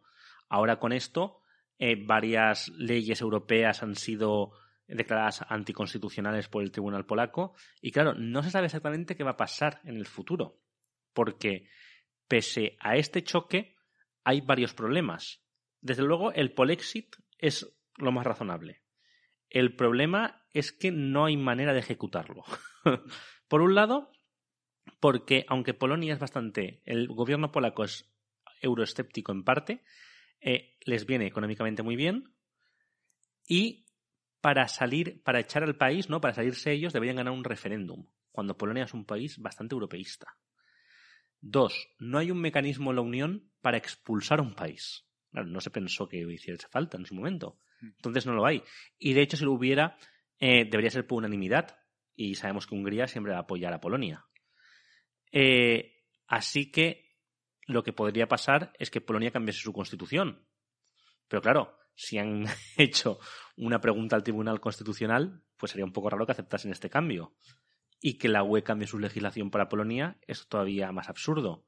Entonces, no se sabe exactamente lo que va a pasar, pero desde luego por mucho que Polonia eh, siga con su guerra con la UE, desde luego es a Polonia la que se pueden poner las cosas muy difíciles si opta por mm, ignorar las leyes europeas a las que se comprometió. Efectivamente. Igual, ah, igual eh, que todos los países que forman parte, como España, Francia, etcétera, eh, se han comprometido ¿no? con, con, con estas leyes. Y es curioso porque estamos viendo ¿Qué ha pasado con Reino Unido con el Brexit? Mm. Que Reino Unido es un país fuerte que ha tenido la capacidad de poder salirse de la Unión mediante un referéndum, ¿no? Y, que no estaba casi unido, que, que, era un país que solía dar ayudas, que tenía su moneda, que tenía sus relaciones internacionales, y aún así ha sido un desastre. Y aún así está siendo un desastre. Y lo más curioso es que una, una de las personas que está apoyando a Polonia con el tema de la defensa de su soberanía, ¿no? Que es en esto, en este argumento en el que se basa la, la, extrema derecha, ha sido Vox. Ha sido Santiago Abascal, ¿no? Que ha dicho que, que, que bueno, que, que él también entiende que las leyes del país tienen que estar por encima de las leyes europeas. Es decir, ¿estás diciendo que quieres que España se salga de la Unión? Mm. ¿O de hacer otro tipo de unión, ¿no? Como ya ya hemos dicho, sí, desde luego su idea sería transformar la Unión, ¿no? Para mantener la soberanía, o eso dicen ellos, ¿no? Porque si hubiera mayoría, seguro que harían una Unión bastante autoritaria. Desde luego, es bastante injusto además, porque no tiene sentido pertenecer a un club que su dinero te parezca muy bien, pero de sus normas no. Pues hombre, si no te gusta el club, coges y te vas. Y todo esto viene por una reforma judicial que ha intentado hacer Polonia claro. para... Para tener atados a los jueces. Y la Unión Europea se ha dicho, eso no lo puedes hacer, eso va contra el principio de separación judicial. Y Polonia ha dicho, no, no, espérate, que es que mi, justicia va por encima de, la tuya. Eh, una locura que no sabemos cómo acabar, pero tensa todavía más la cuerda y ya veremos hasta qué punto. Y bueno, también habría que comentar que quizás la Unión Europea va a ser un poco cauta porque dentro de poco hay elecciones en Polonia y la coalición que sustenta el PIS no está muy fuerte, ¿vale? Ley y justicia. Y de ahí podemos irnos a Hungría, donde a lo mejor ocurre algo similar, ¿no? Eh, en Hungría, la noticia relevante es que las elecciones son el año que viene, donde la verdad es que estaba bastante claro que Víctor Orbán iba a revalidar el mandato, pero ahora mismo ya no está tan claro. ¿Por qué? porque toda la oposición polaca, em, se ha unido en una única lista para derrotar a Víctor Orbán. ¿vale? Y hablamos de una coalición que engloba desde la extrema derecha hasta la izquierda. ¿vale? Sí que es verdad que esta coalición, que engloba cinco partidos, a Jobbik, que es la extrema derecha, que actualmente ya no lo es, porque originalmente era un partido de extrema derecha antisemita muy cercano al fascismo, pero dado que el Víctor Orbán y su Fidesz, que eran un poco el PP de allí, se radicalizaron tanto, ahora se ha intentado mover a la centroderecha. Y la verdad es que, bueno, lo está consiguiendo, ¿no? Eh, las cinco formaciones que se unen son, como ya hemos dicho, desde la derecha a la izquierda. Hablamos del Partido Socialista, de los Verdes del Parvés, Diálogo para Hungría, los liberales de Momentum, la centroizquierda de la Coalición Democrática, los ecologistas del LMP y el derechista Jobbik. Desde luego, una coalición enorme que además eh, solo presentará un único candidato, se decidirán primarias, y en cada región, además, presentará un único candidato. Una coalición hecha para intentar superar las trampas legales que hizo Víctor Orbán cuando reformó la Constitución y el sistema mayoritario de Hungría, eh, donde si en una región ganas por un voto, te llevas automáticamente toda la representación política de esa región y, por lo tanto, donde el Fidesz está sobre representado y la oposición no tiene nada que hacer. Sí, es el mismo sistema que utiliza Reino Unido y que provoca un fuerte bipartidismo, pero claro, en este caso la oposición de Hungría tradicionalmente era muy diversa. Entonces están apostando por una estrategia que les puede salir muy bien, porque además los procesos electorales que Víctor Orbán ha perdido siempre han sido referéndums. Mm. Es decir, cuando era él contra el resto, unido ¿no? en una misma respuesta, siempre ha terminado perdiendo. Entonces, a lo mejor, eh, con una única candidatura, si no se dispersa el voto, porque claro, es muy complicado unir a gente tan tan diversa. Una cosa es pactar después de las elecciones y otra presentar una candidatura unida. Ya veremos si no provoca que mucha gente se quede en casa y no vote. Claro, desde luego es un poco el riesgo, pero yo creo que muy buena parte de Hungría está ya harta de, pues, si no me equivoco, llevamos ya pues 11 para 12 años de Víctor Orbán, ¿no? Del dictador, como lo llaman. Y claro, mucha gente está harta. De hecho, parte del éxito de esta coalición sería intentar reunir 500.000 votos de gente que ya no vota, ya no vota nadie, y rescatarlos de la abstención y sumarlos a su lista. Por ahora las encuestas son muy halagüeñas. Por primera vez dan como vencedora a la coalición, eh, cuando históricamente todas las encuestas han acertado en dar la victoria a Víctor Orbán. ¿vale? Esta vez le dan como, como ganadora a la coalición. También habrá que ver quién es su candidato, porque actualmente hay dos posibles candidatos que puedan liderar la coalición. Uno, el actual alcalde de Budapest, bastante más popular, y la otra por el candidato socialista. El problema es que es mujer de uno de los candidatos que estuvo muy salpicado por la corrupción. Mm. Entonces esperemos que sea el alcalde de Budapest el próximo candidato y poder por fin librarnos de mm, una, una de las democracias y liberales, uno de los autoritarismos competitivos de los que hemos hablado antes en Europa. Sí, esperemos que, tenga suerte y que cumplan con las expectativas. Y de aquí ya pasamos a, a Italia, que hay mucho de lo que hablar. Bastante porque los hechos que han ocurrido esta última semana han sido estremecedores y nos recuerdan mucho la Italia de los años 20. Así es. Ahí ahora mismo, para la audiencia que no lo sepa, hay un gobierno de concentración presidido por Mario Draghi, donde están todos los partidos políticos, desde la extrema derecha hasta la izquierda, a excepción de Hermanos de Italia, que es el partido neofascista de Giorgia Meloni, que está en la oposición. Y bueno, allí ahora hay una polémica con el tema del pasaporte COVID, ¿no? Que ante toda esta gente, este porcentaje de gente que no se va a vacunar, que no, que no quiere vacunarse por las razones que sean, están empezando a exigirlo desde agosto, pues para poder, o sea, el, hecho de estar vacunado, pues para poder acceder a bares, en restaurantes, etcétera. Y el gobierno, eh, desde verano, lo ha estado aprobando cada vez, de manera que cada vez se exigen más sitios, ¿no? En la última medida, que si no recuerdo mal entró en vigor el 15 de septiembre, se aprobó exigir el estar vacunado contra el COVID para trabajar, tanto como empleado público como para empleado privado. ¿Qué pasa? Que todas las organizaciones negacionistas del COVID o que no están a favor de esta medida convocaron una gran manifestación. ¿Qué pasa? Que como todo el mundo sabe, detrás de toda esta conspiración relacionada con el COVID, como el tema de la pandemia o que las vacunas eh, provocan trombos y que el COVID es mentira y todas estas falsas creencias, detrás está bastante la extrema derecha. Sí, desde luego se ha, se ha descubierto que organizaciones neofascistas financiaron con 30.000 euros a organizaciones antivacunas. Efectivamente, ¿no? Entonces se convocaron manifestaciones en todas las ciudades de Italia. Eh, en todas pues, habrían unas 10.000 personas aproximadamente, creo que dijeron las autoridades italianas. Y en su mayoría acabaron en disturbios, en enfrentamientos con la policía, con todo tipo de insultos.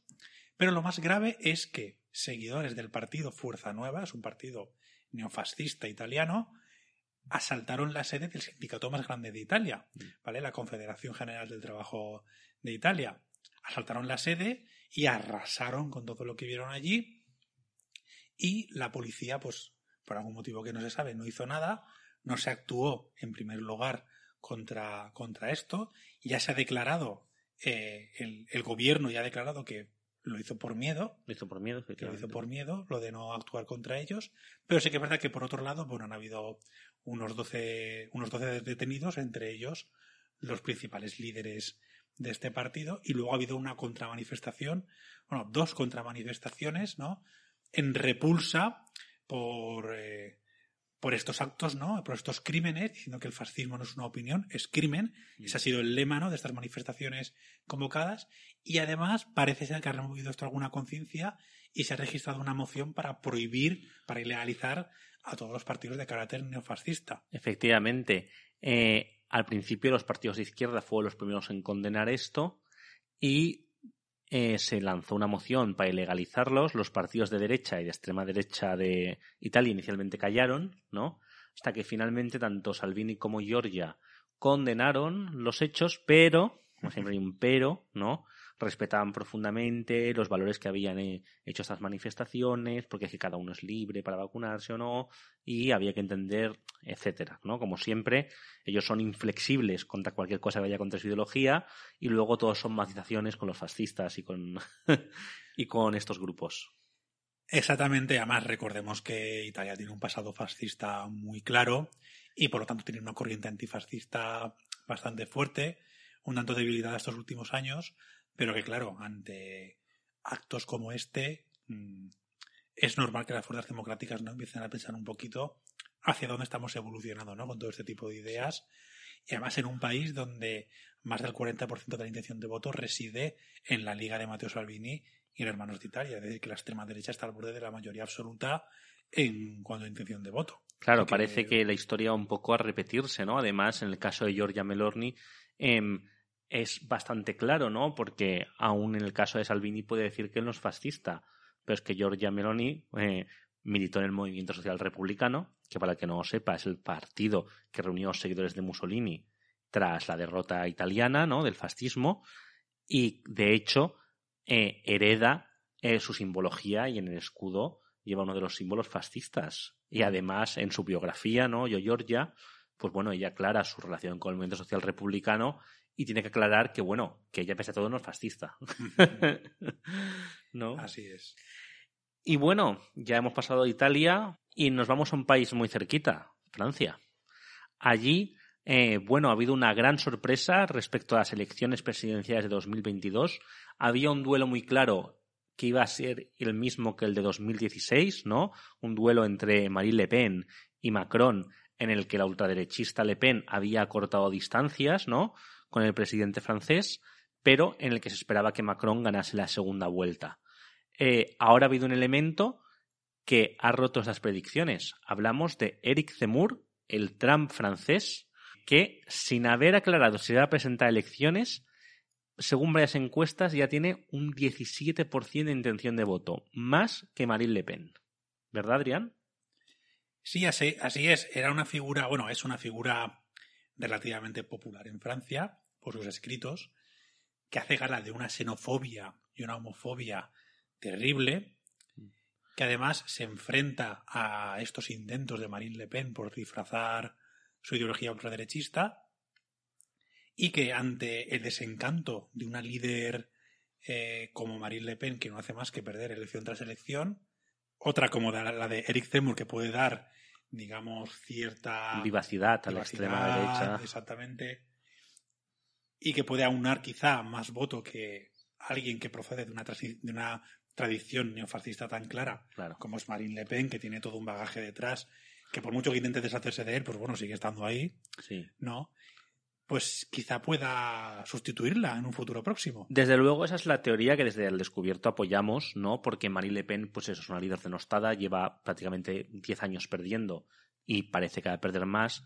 De hecho, si fuera derrotada por Macron, no creo que vuelva a ser revalidada al, al, frente, eh, al frente de la agrupación nacional. Y Eric Zemmour, pues es más moderno, ¿no? Eh, es muy parecido a Trump, ¿no? Es una estrella mediática que aparece en televisiones, radios, tiene sus escritos, eh, muestra lo, lo, actual de la extrema derecha, ¿no? Es un hombre muy culto, pero que a su vez te insulta con una facilidad pasmosa, ¿no?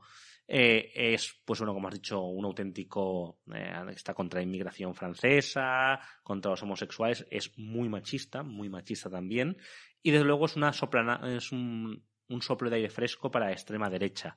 Además es muy peligroso ya que Francia se ha vuelto un país muy conservador, es decir, hablamos de que tienes a la extrema derecha del Frente Nacional, tienes a los conservadores y tienes a Macron, que además ha dado un rápido giro a la derecha, como ya se más o menos esperaba, y a la izquierda en posiciones muy debilitadas. Y claro, hablamos de que los cuatro primeros partidos, según los encuentros electorales, son, o en el mejor de los casos, si quieres ser muy tibio con Macron, de centro derecha, hasta la extrema derecha, ¿no? Entonces, Eric Zemmour va a dar mucho que hablar. No, no está claro si va a poder vencer a Macron, pero va a ser un personaje al que vamos a tener que tenerle eh, con mucho ojo. Y bueno, desde Francia ya saltamos a España, donde tenemos mucho que hablar. Y ¿por qué no empezamos un poco con una de las sectas ultracatólicas, ¿no? Muy ligadas a la extrema derecha española, que es el Yunque y una de sus pantallas, Ateoir. Sí, eh, seguimos la estela de las filtraciones de Wikileaks, de esos 17.000 documentos que revelaron que Asteoir había sido financiada pues, por grandes empresarios y personalidades políticas y económicas de España y que por lo tanto de alguna manera, debido a la relación entre Acteoir y Vox, se desvelaba así las posibles financiaciones de la extrema derecha española, ¿verdad? Pues se ha desvelado también que, al parecer, Acteoir, en su intento de desligarse del yunque, ¿no? que ya sabemos que ha intentado hacerlo de diversas maneras, ¿no? Mm. Incluso mediante los tribunales. Y todas han salido bastante mal. Y todas han salido bastante mal, ¿verdad? De hecho, indirectamente consiguió. Consiguió que se demostrase su existencia. Efectivamente, que se demostrara la existencia del yunque. Pues bueno, resulta que hazte oír, al tenor de los documentos filtrados por Wikileaks, en 2015 envió una petición a Google, ¿vale? Para que dejara de indexar, para que eliminara más de 150 enlaces que llevaban a páginas donde se hablaba de la relación entre el yunque y Asteoir. Y como Google dijo que no, que por qué iba a hacer eso, Asteoir los llevó a los tribunales, mm. ¿vale? A los tribunales españoles, en concreto al juzgado número 29 de Madrid, si no recuerdo mal, donde, eh, bueno, entre una de las muchas cosas que alegaba, se claro, estaba afectando psicológicamente y laboralmente a los miembros de Asteoir, eh, todo lo que estaba pasando, porque era mentira y tal. Eh, esa petición está firmada, además de por Ignacio Arzuaga, creador y presidente de Actoir, por otras personalidades, ¿no? Hasta ocho firmantes. Pero lo curioso es que, bueno, Wikileaks y sus filtraciones llegan hasta donde llegan y no se sabe muy bien qué pasó después. Pero sí que se ha desvelado ese intento, ¿no? De Actoir por eliminar de manera, mmm, jurídica. jurídica y exagerada, diría yo, esa obsesión porque no se descubra cuál es su verdadero origen. Además, también pidió borrar páginas que la relacionaban con la extrema derecha, es decir, que también unían. Es, eh, bueno, ya sabemos cómo actúa el Yunque, el Yunque o también la Organización del Bien Común, ¿no? Como se hacen llamar ellos, pues bueno, siempre busca esconderse. Ha creado múltiples organizaciones como Profesionales por la Ética, Instituto de Política Familiar, etcétera, eh, siempre para esconder su carácter de secta ultracatólica que intenta traer el reino de Dios a la tierra, ¿no? Así como suena, además, así de crudo. En el podcast 5, si queréis más información, hablamos muy largo y tendido de, de Acteoir y del Yunque y de sus múltiples caras. Y de su relación con Vox. Mm. No nos olvidemos. Y hablando de Acteoir y Vox, pues bueno, van a hacer una cosa juntos. Además, con la Fundación Francisco Franco. porque al final toda esta gente acaba haciendo junta porque son, bueno, porque vienen de las, unas corrientes ideológicas muy similares y comparten ideas. Y además muchas veces son los mismos. Entonces, hablemos de 7NN. Vox, Azteoir y Fundación Francisco Franco. Y esto no es nada exagerado, ¿no? Hablamos de un nuevo canal, 7NN, un canal en teoría de alcance nacional, ¿no? Con un contenido alternativo, ¿no? Entre comillas. Y vamos a ver quiénes están dirigiéndolo, ¿no? Eh, la empresa formada eh, está presidida por José Ángel Alonso García, miembro del patronato de la fundación, también su hermano Jaime, también miembro del patronato de la fundación, y Jaime Alonso Gira, eh, asistente y asesor del grupo parlamentario Vox en el Congreso de los Diputados. Luego, además, ¿Quién dirigirá la cadena? Pues bueno, otro clásico de la extrema derecha actual, que es Marcial Cuquerela, para los que no lo conozcan, muy vinculado al Yunque, presuntamente vinculado al Yunque, eh, junto a su hermana, Olga Cuquerella, y además fue uno de los grandes difusores de bulos tras la derrota de Trump en lengua hispana, ¿no? Eh, hablando todo el rato en Twitter de cómo Trump iba a ganar las elecciones y le iba a dar la vuelta tras la derrota y bueno, creció mucho en Twitter después de esto y borró muchos de los tweets una vez, pues Joe Biden eh, se alzó con la presidencia como estaba claro que iba a pasar, ¿no? Eh, junto a estas personas eh, hay viejos conocidos también de la extrema derecha mediática española. Hablamos de Elena Berberana, también fue tándem de Marcial Cuquerella en la retransmisión de las elecciones estadounidenses, cubriendo cómo Trump iba a ganar. Hizo un artículo para Libertad Digital, si no me equivoco, donde ponía que en varios estados Trump le había dado la vuelta y en el artículo ponía justo lo contrario. Era una tergiversación de la realidad constante. Eh, luego también hablamos de Fernando Paz, fue candidato de Vox por Albacete y tuvo que dimitir cuando salieron los, las grabaciones de dando charlas en Falange, negando el holocausto. Es un historiador revisionista. Y por ejemplo, también Gonzalo Altozano, quien fue el biógrafo de Santiago Abascal y que ha escrito varios libros como No es bueno que Dios esté solo o que ha hecho entrevistas a supuestas víctimas del lobby gay, ¿no? Y estas van a ser las personas que se encarguen de los informativos, de las noticias del canal 7NN, eh, que bueno, ya ha empezado un poco a decepcionar, ¿no? Porque va a ser un canal de alcance nacional con TDT, y bueno, ahora resulta que van a emitir por internet y que en teoría más adelante irán haciendo más contenidos. Desde luego va a ser un canal donde vamos a poder ver prácticamente mucho posfascismo, donde también participa Javier Villamor, portavoz de Azteoir y muy cercano a Hogar Social Madrid, ¿no? Donde vamos desde luego a ver teorías de la conspiración, eh, incluso posfascistas, y vamos a, a estar muy atentos a lo que publican. Sí, sin duda, toda una noticia inesperada que de repente, eh, en fin, gente que es que ya sospechábamos que tenían bastante relación, ya lo habíamos de hecho demostrado en varias ocasiones, ahora ya directamente se juntan para hacer una televisión, claro. ¿de acuerdo? Como si necesitaran tener todavía más altavoces, ¿verdad? Para soltar todas sus mentiras, todos sus buros y toda su conspiración, como si con OK Diario, Libertad Digital, 13TV. Además que la mitad de canales de TDT de política ya son suyos. Es mm. decir, es que eh, dices, ahí no tienen competencia, entonces tienen que lanzar otro canal, ¿no? Que les permita soltar teorías más alocadas. Además, esto es lo que pasa, ¿no? Que canales auténticamente eh, que dan derechistas y que dan cobertura a extrema derecha, como 13TV, ¿no? Eh, al final se acaban quedando casi como moderados cuando esta gente al final acaba lanzando sus canales, ¿no? Como pasó en Estados Unidos con la Fox y como no compró que Trump había, perdido, había ganado las elecciones cuando todo demostraba que no, pues apareció One American News, ¿no? Que decía todo teorías más alocadas y más absurdas sobre cómo iban a ganar, iban a perder, etcétera. Sí, así es. Vamos a ver una especie de estado de alarma, ¿no? Pero todavía más, más a lo bestia.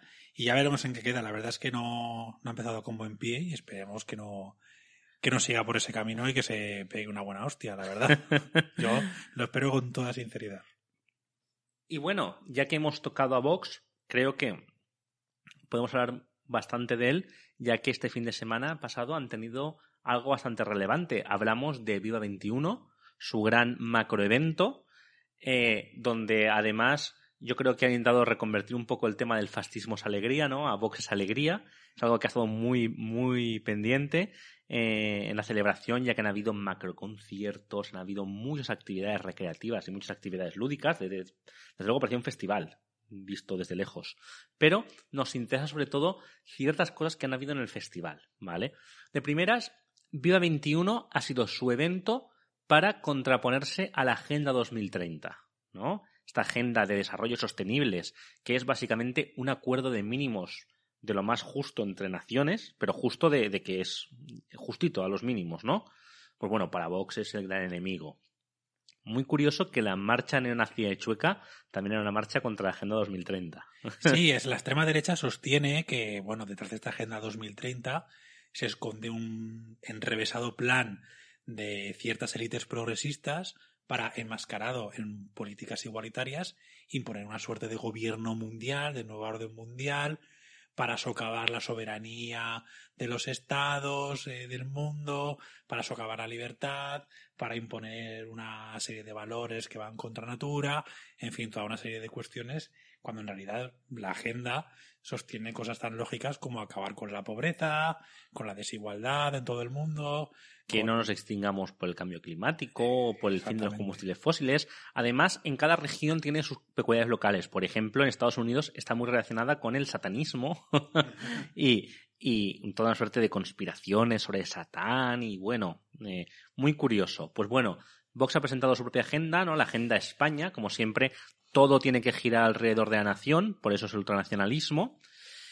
Y ha sido muy curioso tanto quienes han asistido, porque por videoconferencia han asistido pesos pesados de la extrema derecha, como Giorgia Meloni, Víctor Orbán, ¿no? Hay que estar muy atentos a Vox, como ha dicho Casmude, y como nosotros ya hemos ido mucho tiempo, porque son no digamos el eje, pero un partido muy relevante dentro de la internacional ultraderechista que se está formando, ya que Vox es el partido más activo de la extrema derecha internacional, es decir, es un partido con unas relaciones internacionales fortísimas que no para de moverse en ese ámbito y que no para de hacer actividades para fusionar y unir a los partidos de la extrema derecha.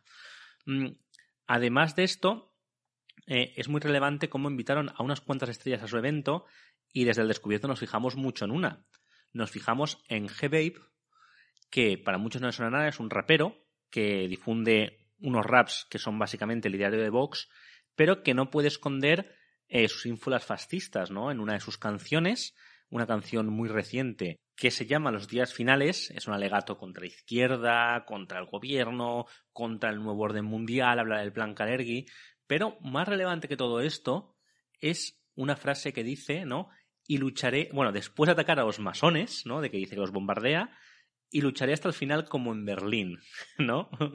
Eh, una frase, pues bueno, que habla en referencia a, la batalla de Berlín, ¿no? Sí, que además estaba en un discurso de Pedro Varela, un conocido neonazi. Habla de la batalla de Berlín, la última defensa del nazismo de la ciudad, y además la canción incluye prácticamente dos minutos del neonazi Pedro Varela. Mm. ¿Vale? Hablando de las conspiraciones, de tal, ¿no? Donde Hebei, pues bueno, digamos que muestra mucho, ¿no? de qué va. Eh, la canción, por supuesto, ha sido celebrada por, por los fascistas, nosotros en nuestro caso Pugilato, ¿no? un mm. grupo neonazi. Eh, eh, pues bueno, tuvimos una discusión con él en Twitter y decían pues bueno, que se sentían muy agradecidos porque Hitbait tuviera ese valor ¿no? para decir esas cosas. También el portavoz de Democracia Nacional. En los comentarios de YouTube puedes ver a muchos nazis celebrando la canción.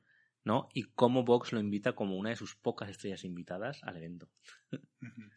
Sí, luego también otro invitado fue la tienda Estirpe Imperial, que estuvo vendiendo camisetas allí, que bueno, Estirpe Imperial eh, es el nombre de la tienda que curiosamente coincide con un grupo de rock que ya hace tiempo que está disuelto, que también se llamaba Estirpe Imperial, y que, bueno, tenía todo un compendio de, canciones neonazis, eh, supremacistas, en fin, toda una perorata eh, ultraderechista, franquista incluso también, ¿no? Que bueno, esta tienda ha heredado y vende camisetas pues con cierta simbología y con, ideas. Los con... Efectivamente. Vale, pues tenían su propio stand dentro de Viva 21. Incluso fue gracioso en uno de los vídeos que Vox subió a su IG. Em, cómo había una carpa decorada con algunos de sus tweets más relevantes y, por ejemplo, ahí recogían el tweet donde, donde atacaban al colectivo LGTB y lo pusieron como uno de sus enemigos, con el fantasma, ¿no? Mm. Eh, ahí estaba, ¿no? Ese tweet que intentaron olvidar, como nosotros no, no, no estamos jugando al colectivo LGTB, pues ahí estaba, ¿no? Un evento muy interesante para ver de verdad, ¿no? De, qué- de qué trata las cosas y además cómo hemos analizado, ¿no?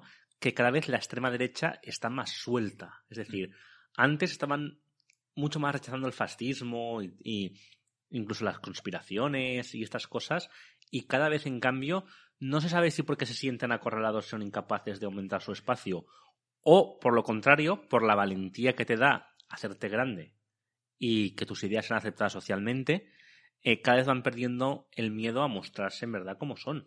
Sí, de hecho, la gran cantidad de seguidores de Vox y de la extrema derecha global que celebraron que Vox invitara, por ejemplo, a este rapero neonazi y cada vez este discurso esté más aceptado dentro de sus filas, eh, fue bastante grande. Mm. ¿vale? Incluso personalidades, bueno, tú ya has comentado algunas como Pugilato, pero también Isabel eh, Medina Peralta, la, una, una de las líderes de Bastión Frontal, es un grupo neonazi Y la, neofascista. la del famoso discurso con Exacto. que enemigo es el judío. Efectivamente. No, cada vez esa. Cada vez que a Vox se le ve un poco el plumero fascista, ¿no? O se, se le ven algunos elementos relacionados con el franquismo, con el nazismo, con el fascismo, es celebrado, ¿no? Con, por sus seguidores, por sus votantes. Y claro, debido a esto, pues cada vez se ve más, ¿no? Y en la celebración de IVA 21 lo hemos podido ver. Y además también, pues como, pues eso, lo que tú has comentado antes, han invitado a, a hablar, aunque sea por videoconferencia, a líderes ultraderechistas de todo tipo, eh, que bueno, pues animando a Vox a, que siguiera esa línea y, incluso el politólogo, como tú has comentado, Casmude, ad- advirtiendo de todo lo que estaba pasando alrededor de Vox y que andáramos con mucho cuidado. Efectivamente. Desde luego, lo de invitar a Babe no sé si podría enmarcarse en los dog whistle, ¿no? En los silbatos para perros. Sin duda, algún día tenemos que hacer un programa sobre eso porque es muy interesante. Y bueno, ya que hemos hablado de conspiración y de Vox, también podemos tener, tocar otro tema que ha sido muy interesante y que desde luego ninguno os esperábamos. Hablamos de la batalla que ha habido entre Federico Jiménez Los Santos y la banda de Libertad Digital contra Vox y los conspiracionistas. Evidentemente, si por supuesto a Vox cada vez se le ve más la vena negacionista, fascista, etcétera, con la que de algún modo simpatiza, llegará un momento en que entrarás en conflicto con sectores que sean un poquito más moderados, ¿verdad? En este ¿A dónde sentido, hemos llegado que Libertad Digital es el sector moderado, ¿eh? es, es que es que estamos llegando ya a unas, en fin, a unos puntos muy extraños. Tanto Libertad Digital como Es Diario son medios, eh, bueno, presididos por Jiménez de, Jiménez de los Santos, eh, son medios que han favorecido mucho y han dado espacio a Vox. Es decir, esto no es ningún secreto que tanto Jiménez de los Santos como estos medios han apadrinado el discurso de Vox en cierta medida, le han dado pábulo, han sostenido debates con ellos, pero sí que es verdad que, bueno, la línea a seguir ha sido apoyarles. Esto no es ningún secreto. Claro, porque Jiménez Dos Santos, digamos que era la ladura del PP en su momento, es decir, eran fueron un poco la vanguardia, sin quererlo, de las ideas más radicales de la derecha. Efectivamente, pues en un programa eh, en el que además estaba participando Eduardo Inda, el, el director de Oki Diario, eh, fue el propio Inda además que le preguntó a, bueno, estaban debatiendo sobre el tema de las vacunas, que le preguntó a Santiago Abascal en la tertulia que estaban teniendo si se había vacunado o no. Y Santiago Abascal dijo que bueno, que él estaba a favor de la libertad de cada uno para vacunarse, bueno, el típico discurso ultraderechista que están manteniendo y que él, por lo tanto, no iba a decir si estaba vacunado o no para no influir en esa opinión, ¿verdad? Y Jiménez Los Santos dijo, hombre, yo defiendo la libertad como ninguno, pero una cosa es el discurso o lo que tú haces en la universidad y otra cosa es la negociación que tú haces con la realidad y con la responsabilidad. Y lo responsable en este momento es, sí, respetar la libertad de que cada uno haga lo que quiera. O sea, de que cada uno de alguna manera decida lo que hacer con respecto a las vacunas. Pero lo responsable dice, hombre, no voy a decir que es un acto de amor patrio que te vacunes, pero que lo responsable, como uno de los principales líderes políticos y como alguien influyente, es decir que te has vacunado, porque seguramente sea así, y abogar porque se vacune. Evidentemente, no obligar a nadie a hacerlo, pero sí, hombre, no negar la realidad. O sea, no, no, no hacerte eco de ese discurso negacionista y por lo tanto abogar lo que es lo responsable socialmente, ¿verdad? Sí que es verdad que en ese momento el debate no tuvo más trascendencia, pero claro, ¿qué pasa cuando vives en una sociedad crispada y polarizada precisamente por ese discurso o en parte por ese discurso? Pues que todos los seguidores de Vox se lanzaron contra Jiménez Los Santos. Eh, de hecho, David Santos, un youtuber muy ligado a Vox, dijo, ay, ¿qué le pasa a Jiménez Los Santos que ahora se pone en ese plan?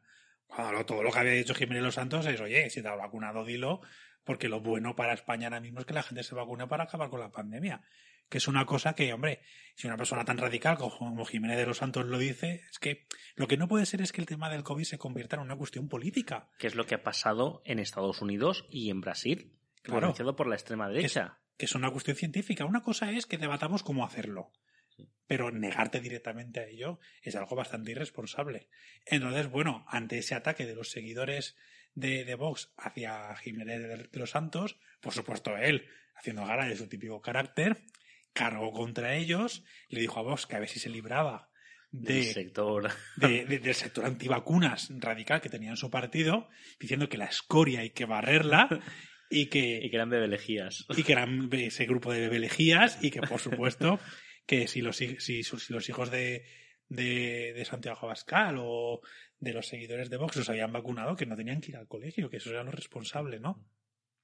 Por supuesto, esto recrudeció la batalla porque además eh, Luis del Pino, un locutor de radio. Además, muy cercano a la extrema derecha, más que Jiménez Los Santos, que es Luis del Pino sin complejos, decidió apoyar a Jiménez Los Santos. Decidió apoyarle y además, en aquel momento cercano, había, había elogiado un tuit que había hecho Gabriel Rufián, ¿vale? Con el que no estaba de acuerdo, pero que le parecía inteligente. Eh, pues bueno, ya eso sumó más leña al fuego. el nuevo orden mundial ha llegado a ellos, las élites. La digital y errado se han vendido al globalismo, no sé qué, que dices, es que, es que madre mía, y por supuesto Jiménez Los Santos señalando esta actitud como diciendo, pero tú lo ves como esto no es normal. Un tuit donde salía una foto de Otegui, que se acaba de vacunar, con Jiménez Los Santos, ¿no? Y hablando de, pues, Dios los cría y ellos se juntan, ¿no? Son, son lo mismo, ¿no? Y dices, jolín, ya, y es que estamos llegando a un punto que Jiménez Los Santos es ETA. Es que, sí, sí, sí, Salió también una noticia del Mundo Today de, Jiménez de los Santos vuelve a sus raíces y se hace comunista de nuevo. en fin. Es lo que lleva al punto de la polarización. Aquí, por suerte, en España y en buena parte de Europa, eh, el COVID no fundaba polarizante. Es que la extrema derecha, el tema es que consigue polarizarlo todo, todo en lo convierte en una discusión, eh, en una opinología y claro, también ha sido parte de sus derrotas, ¿no? Pues Trump fue derrotado por la terrorífica gestión del COVID que hizo, que por mucho que tú digas que el discurso es esto y que el COVID no sé qué, el COVID al final sigue matando. Y otra noticia que no hemos comentado, pero muy por encima, es que las regiones donde ganó Trump tienen más mortalidad que el resto de regiones porque la gente no se está vacunando. Efectivamente. Y desde luego Joe Biden no está consiguiendo hacer que los conservadores se vacunen. Entonces, bueno, eh, una anécdota, pero desde luego que muestra hasta qué punto se está radicalizando y polarizando la sociedad y cómo eh, este proceso pues, no parece tener fin. Y ahora para acabar pasamos ya a una sección más distendida que nosotros llamamos el Ultra del Mes. Sí, una sección donde escogemos una declaración o frase polémica de una figura de la derecha o de la extrema derecha que, bueno, resulta reseñable por ser extravagante, exagerada, burda o incluso, o incluso cómica. Y bueno, ¿a quién nos traes hoy, Adrián? Pues mira, hoy, eh, hoy traemos al podcast a Elsa Almeda, portavoz de, los jóvenes de Vox por Barcelona, que fue invitada al programa de TVCAT eh, llamado Opina Chove y que hizo la siguiente declaración durante uno de los debates.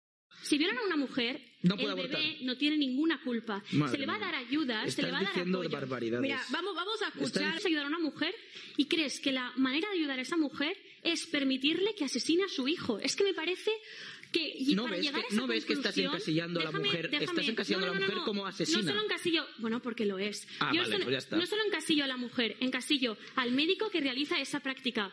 Ah. Cualquier problema y cosas muy duras, como puede ser una situación económica eh, difícil o una violación, la queréis solucionar asesinando inocentes. Yo lo que quiero es concienciar a todo el mundo y que todo el mundo sea consciente de que el aborto es un crimen y es un asesinato. Entonces, en ese momento será cuando sea ¿Tú lo harías delito penal? ¿Lo harías delito penal? Entonces, mi pregunta es, si algo malo va a seguir sucediendo por mucho que yo lo prohíba y tengo que intentar que sea seguro, por esta regla de tres, eh, como yo tampoco voy a poder reducir las violaciones al 100%, pues quizá podríamos pues, preparar unos lugares para unas violaciones seguras. ¿Eres, consciente, lo que ¿eres, consciente, ¿eres consciente lo que, Escúchame, ponemos un colchón para que haya violaciones seguras. A ver, o sea, me estás diciendo... Mira, yo te voy a responder con una solución. Te voy a responder con una solución. Pero eres consciente de lo que acabas de decir. Pero es que además, no, no contentos con esto, el debate siguió y se hizo la siguiente declaración bastante loca que, si no la habéis escuchado, ahora merecerá la pena que prestéis muchísima atención. Y que te veo con eso de Vox, espero y deseo que aunque lleves eso de Vox, seas capaz de decir que el franquismo mató a un montón de gente inocente, que el franquismo es muy malo y que jodió a España. Que, no es algo, que, no es algo como para, para, para, no sé, vanagloriarse de eso. Hoy no estamos debatiendo sobre franquismo. Pero lo puedes, a ver, no, te lo digo tú sobre Hoy no estamos debatiendo sobre Te lo pido, por favor. Es que, es que no, no, hay debate de franquismo. ese es el problema. Que los, los, que, los, de la, los de la pulserita verde con la bandera de España, que os pensáis que solo sois españoles vosotros, y lo que tenéis que hacer es decir en público somos franquistas y somos fascistas. Y ya está. Porque si lo sois, no, no vayáis del tapado. Lo sois y ya está. Y si no lo sois, también. Decidlo, ¿no? Ese tema no es el que estamos debatiendo hoy. No, tanto te cuesta eh, decir. Mm, no es el tema que estamos debatiendo hoy. Vale, pues ya está. Pues entonces el beneficio de la duda eh, se, se fumó. Estamos debatiendo sobre el aborto con la mesa que lo del Ya una cosa que ha escandalitzat. Tú sabes perfectamente que yo no puedo decir con esto en la mano, viva Franco. pues entonces, no me pongas en este compromiso, Borja. Una cosa que, me caes bien, que tú me caes bien. Eh, en fin, no sé. Yo creo que de todo, de, de toda la gente que hemos traído al Ultra del mes, esta es de lejos una de las más, eh, más fuertes o más evidentes, no sé cómo llamarlo. Además, es que la portavoz de Vox Joven es Barcelona, ¿eh? Sí, sí, o sea, yo sabía que las juventudes de un partido suelen ser siempre más radicales, ¿no? Que el propio partido. Pero es que esto es irse un poquito de madre. Una cosa también es, evidentemente la postura sobre el aborto no la compartimos, pero bueno, es lícito que una persona pueda pensar que eh, legalizar o ilegalizar el aborto esté mal o esté bien, y ese debate es legítimo, incomprensible en estos tiempos, pero se puede debatir sobre esto y no hay ningún tipo de problema. El tema es cuando ya empiezas con un discurso tan crispante y tan polarizador como acusar a quienes no piensan como tú de asesinos, de genocidas, de inocentes. Además, a cualquiera que te ayude, ¿no? Ese también es un asesino, es ese enemigo. Exactamente, ¿no? Además lo dice claramente, ¿no? Yo no solamente estoy categorizando a la mujer de asesina, sino también a todos los que son cómplices de, la interrupción del, embarazo y que, y que al final están a favor de que, bueno, de que la mujer elija sobre su propio cuerpo en algo tan, duro, ¿no? Como es, como es el embarazo. Pero es que además, eh, cuando sacan el tema del franquismo, dígame, es que a mí no me puedes poner en el compromiso de, de condenar a Franco porque sabes que no puedo decir viva Franco en televisión. Claro, es que esta, esta pillada es de las más increíble, aunque bueno, aquí no dejamos de, de, de hacerles pilladas, yo siguen con el discurso de no somos franquistas y tal, pero además es que la Elsa esta esconde poco, si vas a su Twitter, en portada tiene el Valle de los Caídos y tiene ahora un ejército de tweets, eh, a lo mejor no apoyando el franquismo, pero al menos no condenándolo y diciendo, oye, porque también esto también fue muy malo, ¿eh? Y esto también, desde luego, es decir, es una verdad que Vox intenta ocultar, pero que está más que clara, que es un partido lleno de fascistas y falangistas, que además, toda esta gente además no son cargos secundarios, es que están todos en cargos altos, es que solamente en su cúpula tiene a dos o tres personas que pasaron por la falange o son falangistas reconocidos, o en la secta Yunque. Y ahora van a colaborar para hacer la nueva televisión 7NN y por supuesto como estrella invitada está el Salmeda. Mm. Qué sorpresa, ¿no? Sí. En fin, y sin embargo de esto no se dice nada, ¿no? Tú puedes aquí confabular eh, acerca de la financiación de Venezuela a, Podemos, a pesar de que no paran de archivarse causas una tras otra, y elaborar toda una serie de complejas teorías de la conspiración sobre las cuales no tienes absolutamente ninguna prueba. Pero esto que es tan evidente, no, hombre, no, esto son tonterías, son invenciones de la izquierda, ¿no? Sí, que además la única conspiración que se mostró ahí fue la creación de una policía para inventar informes falsos para perseguir a Podemos, ¿no? En este caso, y que además ha acabado con varios ministros juzgados por el tema. Bueno, eh, un disparate y además con un tema como del aborto, que además lo que esta gente tampoco entiende es que aparte, bueno, aparte de sus locuras, ¿no? De calificarlo como crimen, que es un asunto de que si lo ilegalizas, lo único que consigues es que la gente se vaya a otro país para abortar, generalmente que los ricos aborten todos. Recordemos que España en la época de Franco era el país eh, con más gente que abortaba en Londres. Hay registros de las visitas, y España era el primer país. Sí, sin, sin lugar a dudas, otra de las incoherencias, incongruencias del ultraconservadurismo más rancio, al que encima se está sumando el PP, ¿no? Que ya está diciendo que, que sí, que sí, que habría que derogar la ley del aborto actual y volver a la de 1985. Pero ya, como, como he comentado antes, ya no es solamente una cuestión de debate legislativo o de derechos, sino encima el discurso que hay detrás, ¿no? De, de acusar al que piensa diferente, de polarizar, de crispar el debate, que se acaba convirtiendo en un auténtico circo, porque evidentemente sus interlocutores se alteran ante estas eh, circunstancias, y encima cuando se saca el tema del franquismo, en fin, la, enorme pillada que le hace. En fin, El Salmeda, te has ganado el premio al Ultra del Mes de En la Trinchera. Felicidades. Felicidades, Elsa, tu franquismo se lo ha ganado. Y hasta aquí el programa de la trinchera. Hemos tenido un debate que yo creo bastante didáctico, bastante pedagógico. Hemos repasado la actualidad poniendo especialmente el foco en Europa. Y desde luego hemos traído uno de los ultras del mes más, aunque suene mal, ¿no? Más llamativos eh, de los que han venido por aquí. Sí, la verdad ha sido muy interesante, creo yo, que el debate acerca de los rasgos que unen y que separan a la nueva derecha radical. Creo que nos ha ayudado un poquito a entender de dónde viene el discurso de la extrema derecha actual de hoy, como sostiene Vox o que sostiene Alternativa para Alemania, Marine Le Pen en Francia, etcétera, por qué sigue siendo extrema derecha y qué lo diferencia del fascismo clásico, aunque en el fondo objetivos y estrategias sean similares. Las noticias, además, curiosamente han sido muy reveladoras de mm. todo esto, las noticias que hemos visto en la actualidad, con el Viva 21, eh, la relación entre Actevir y la nueva cadena, ¿no? Y la Fundación Francisco Franco. Todo un entramado que ya estaba claro que iba junto, ¿no? Pero que, bueno, pues cada vez parece que va más, ¿no? Y, que les dé más igual, ¿no? y para rematar, una ultra del mes que ha ejemplificado todo lo anterior. Sin duda, uno de nuestros mejores programas y esperemos que sea uno entre muchos.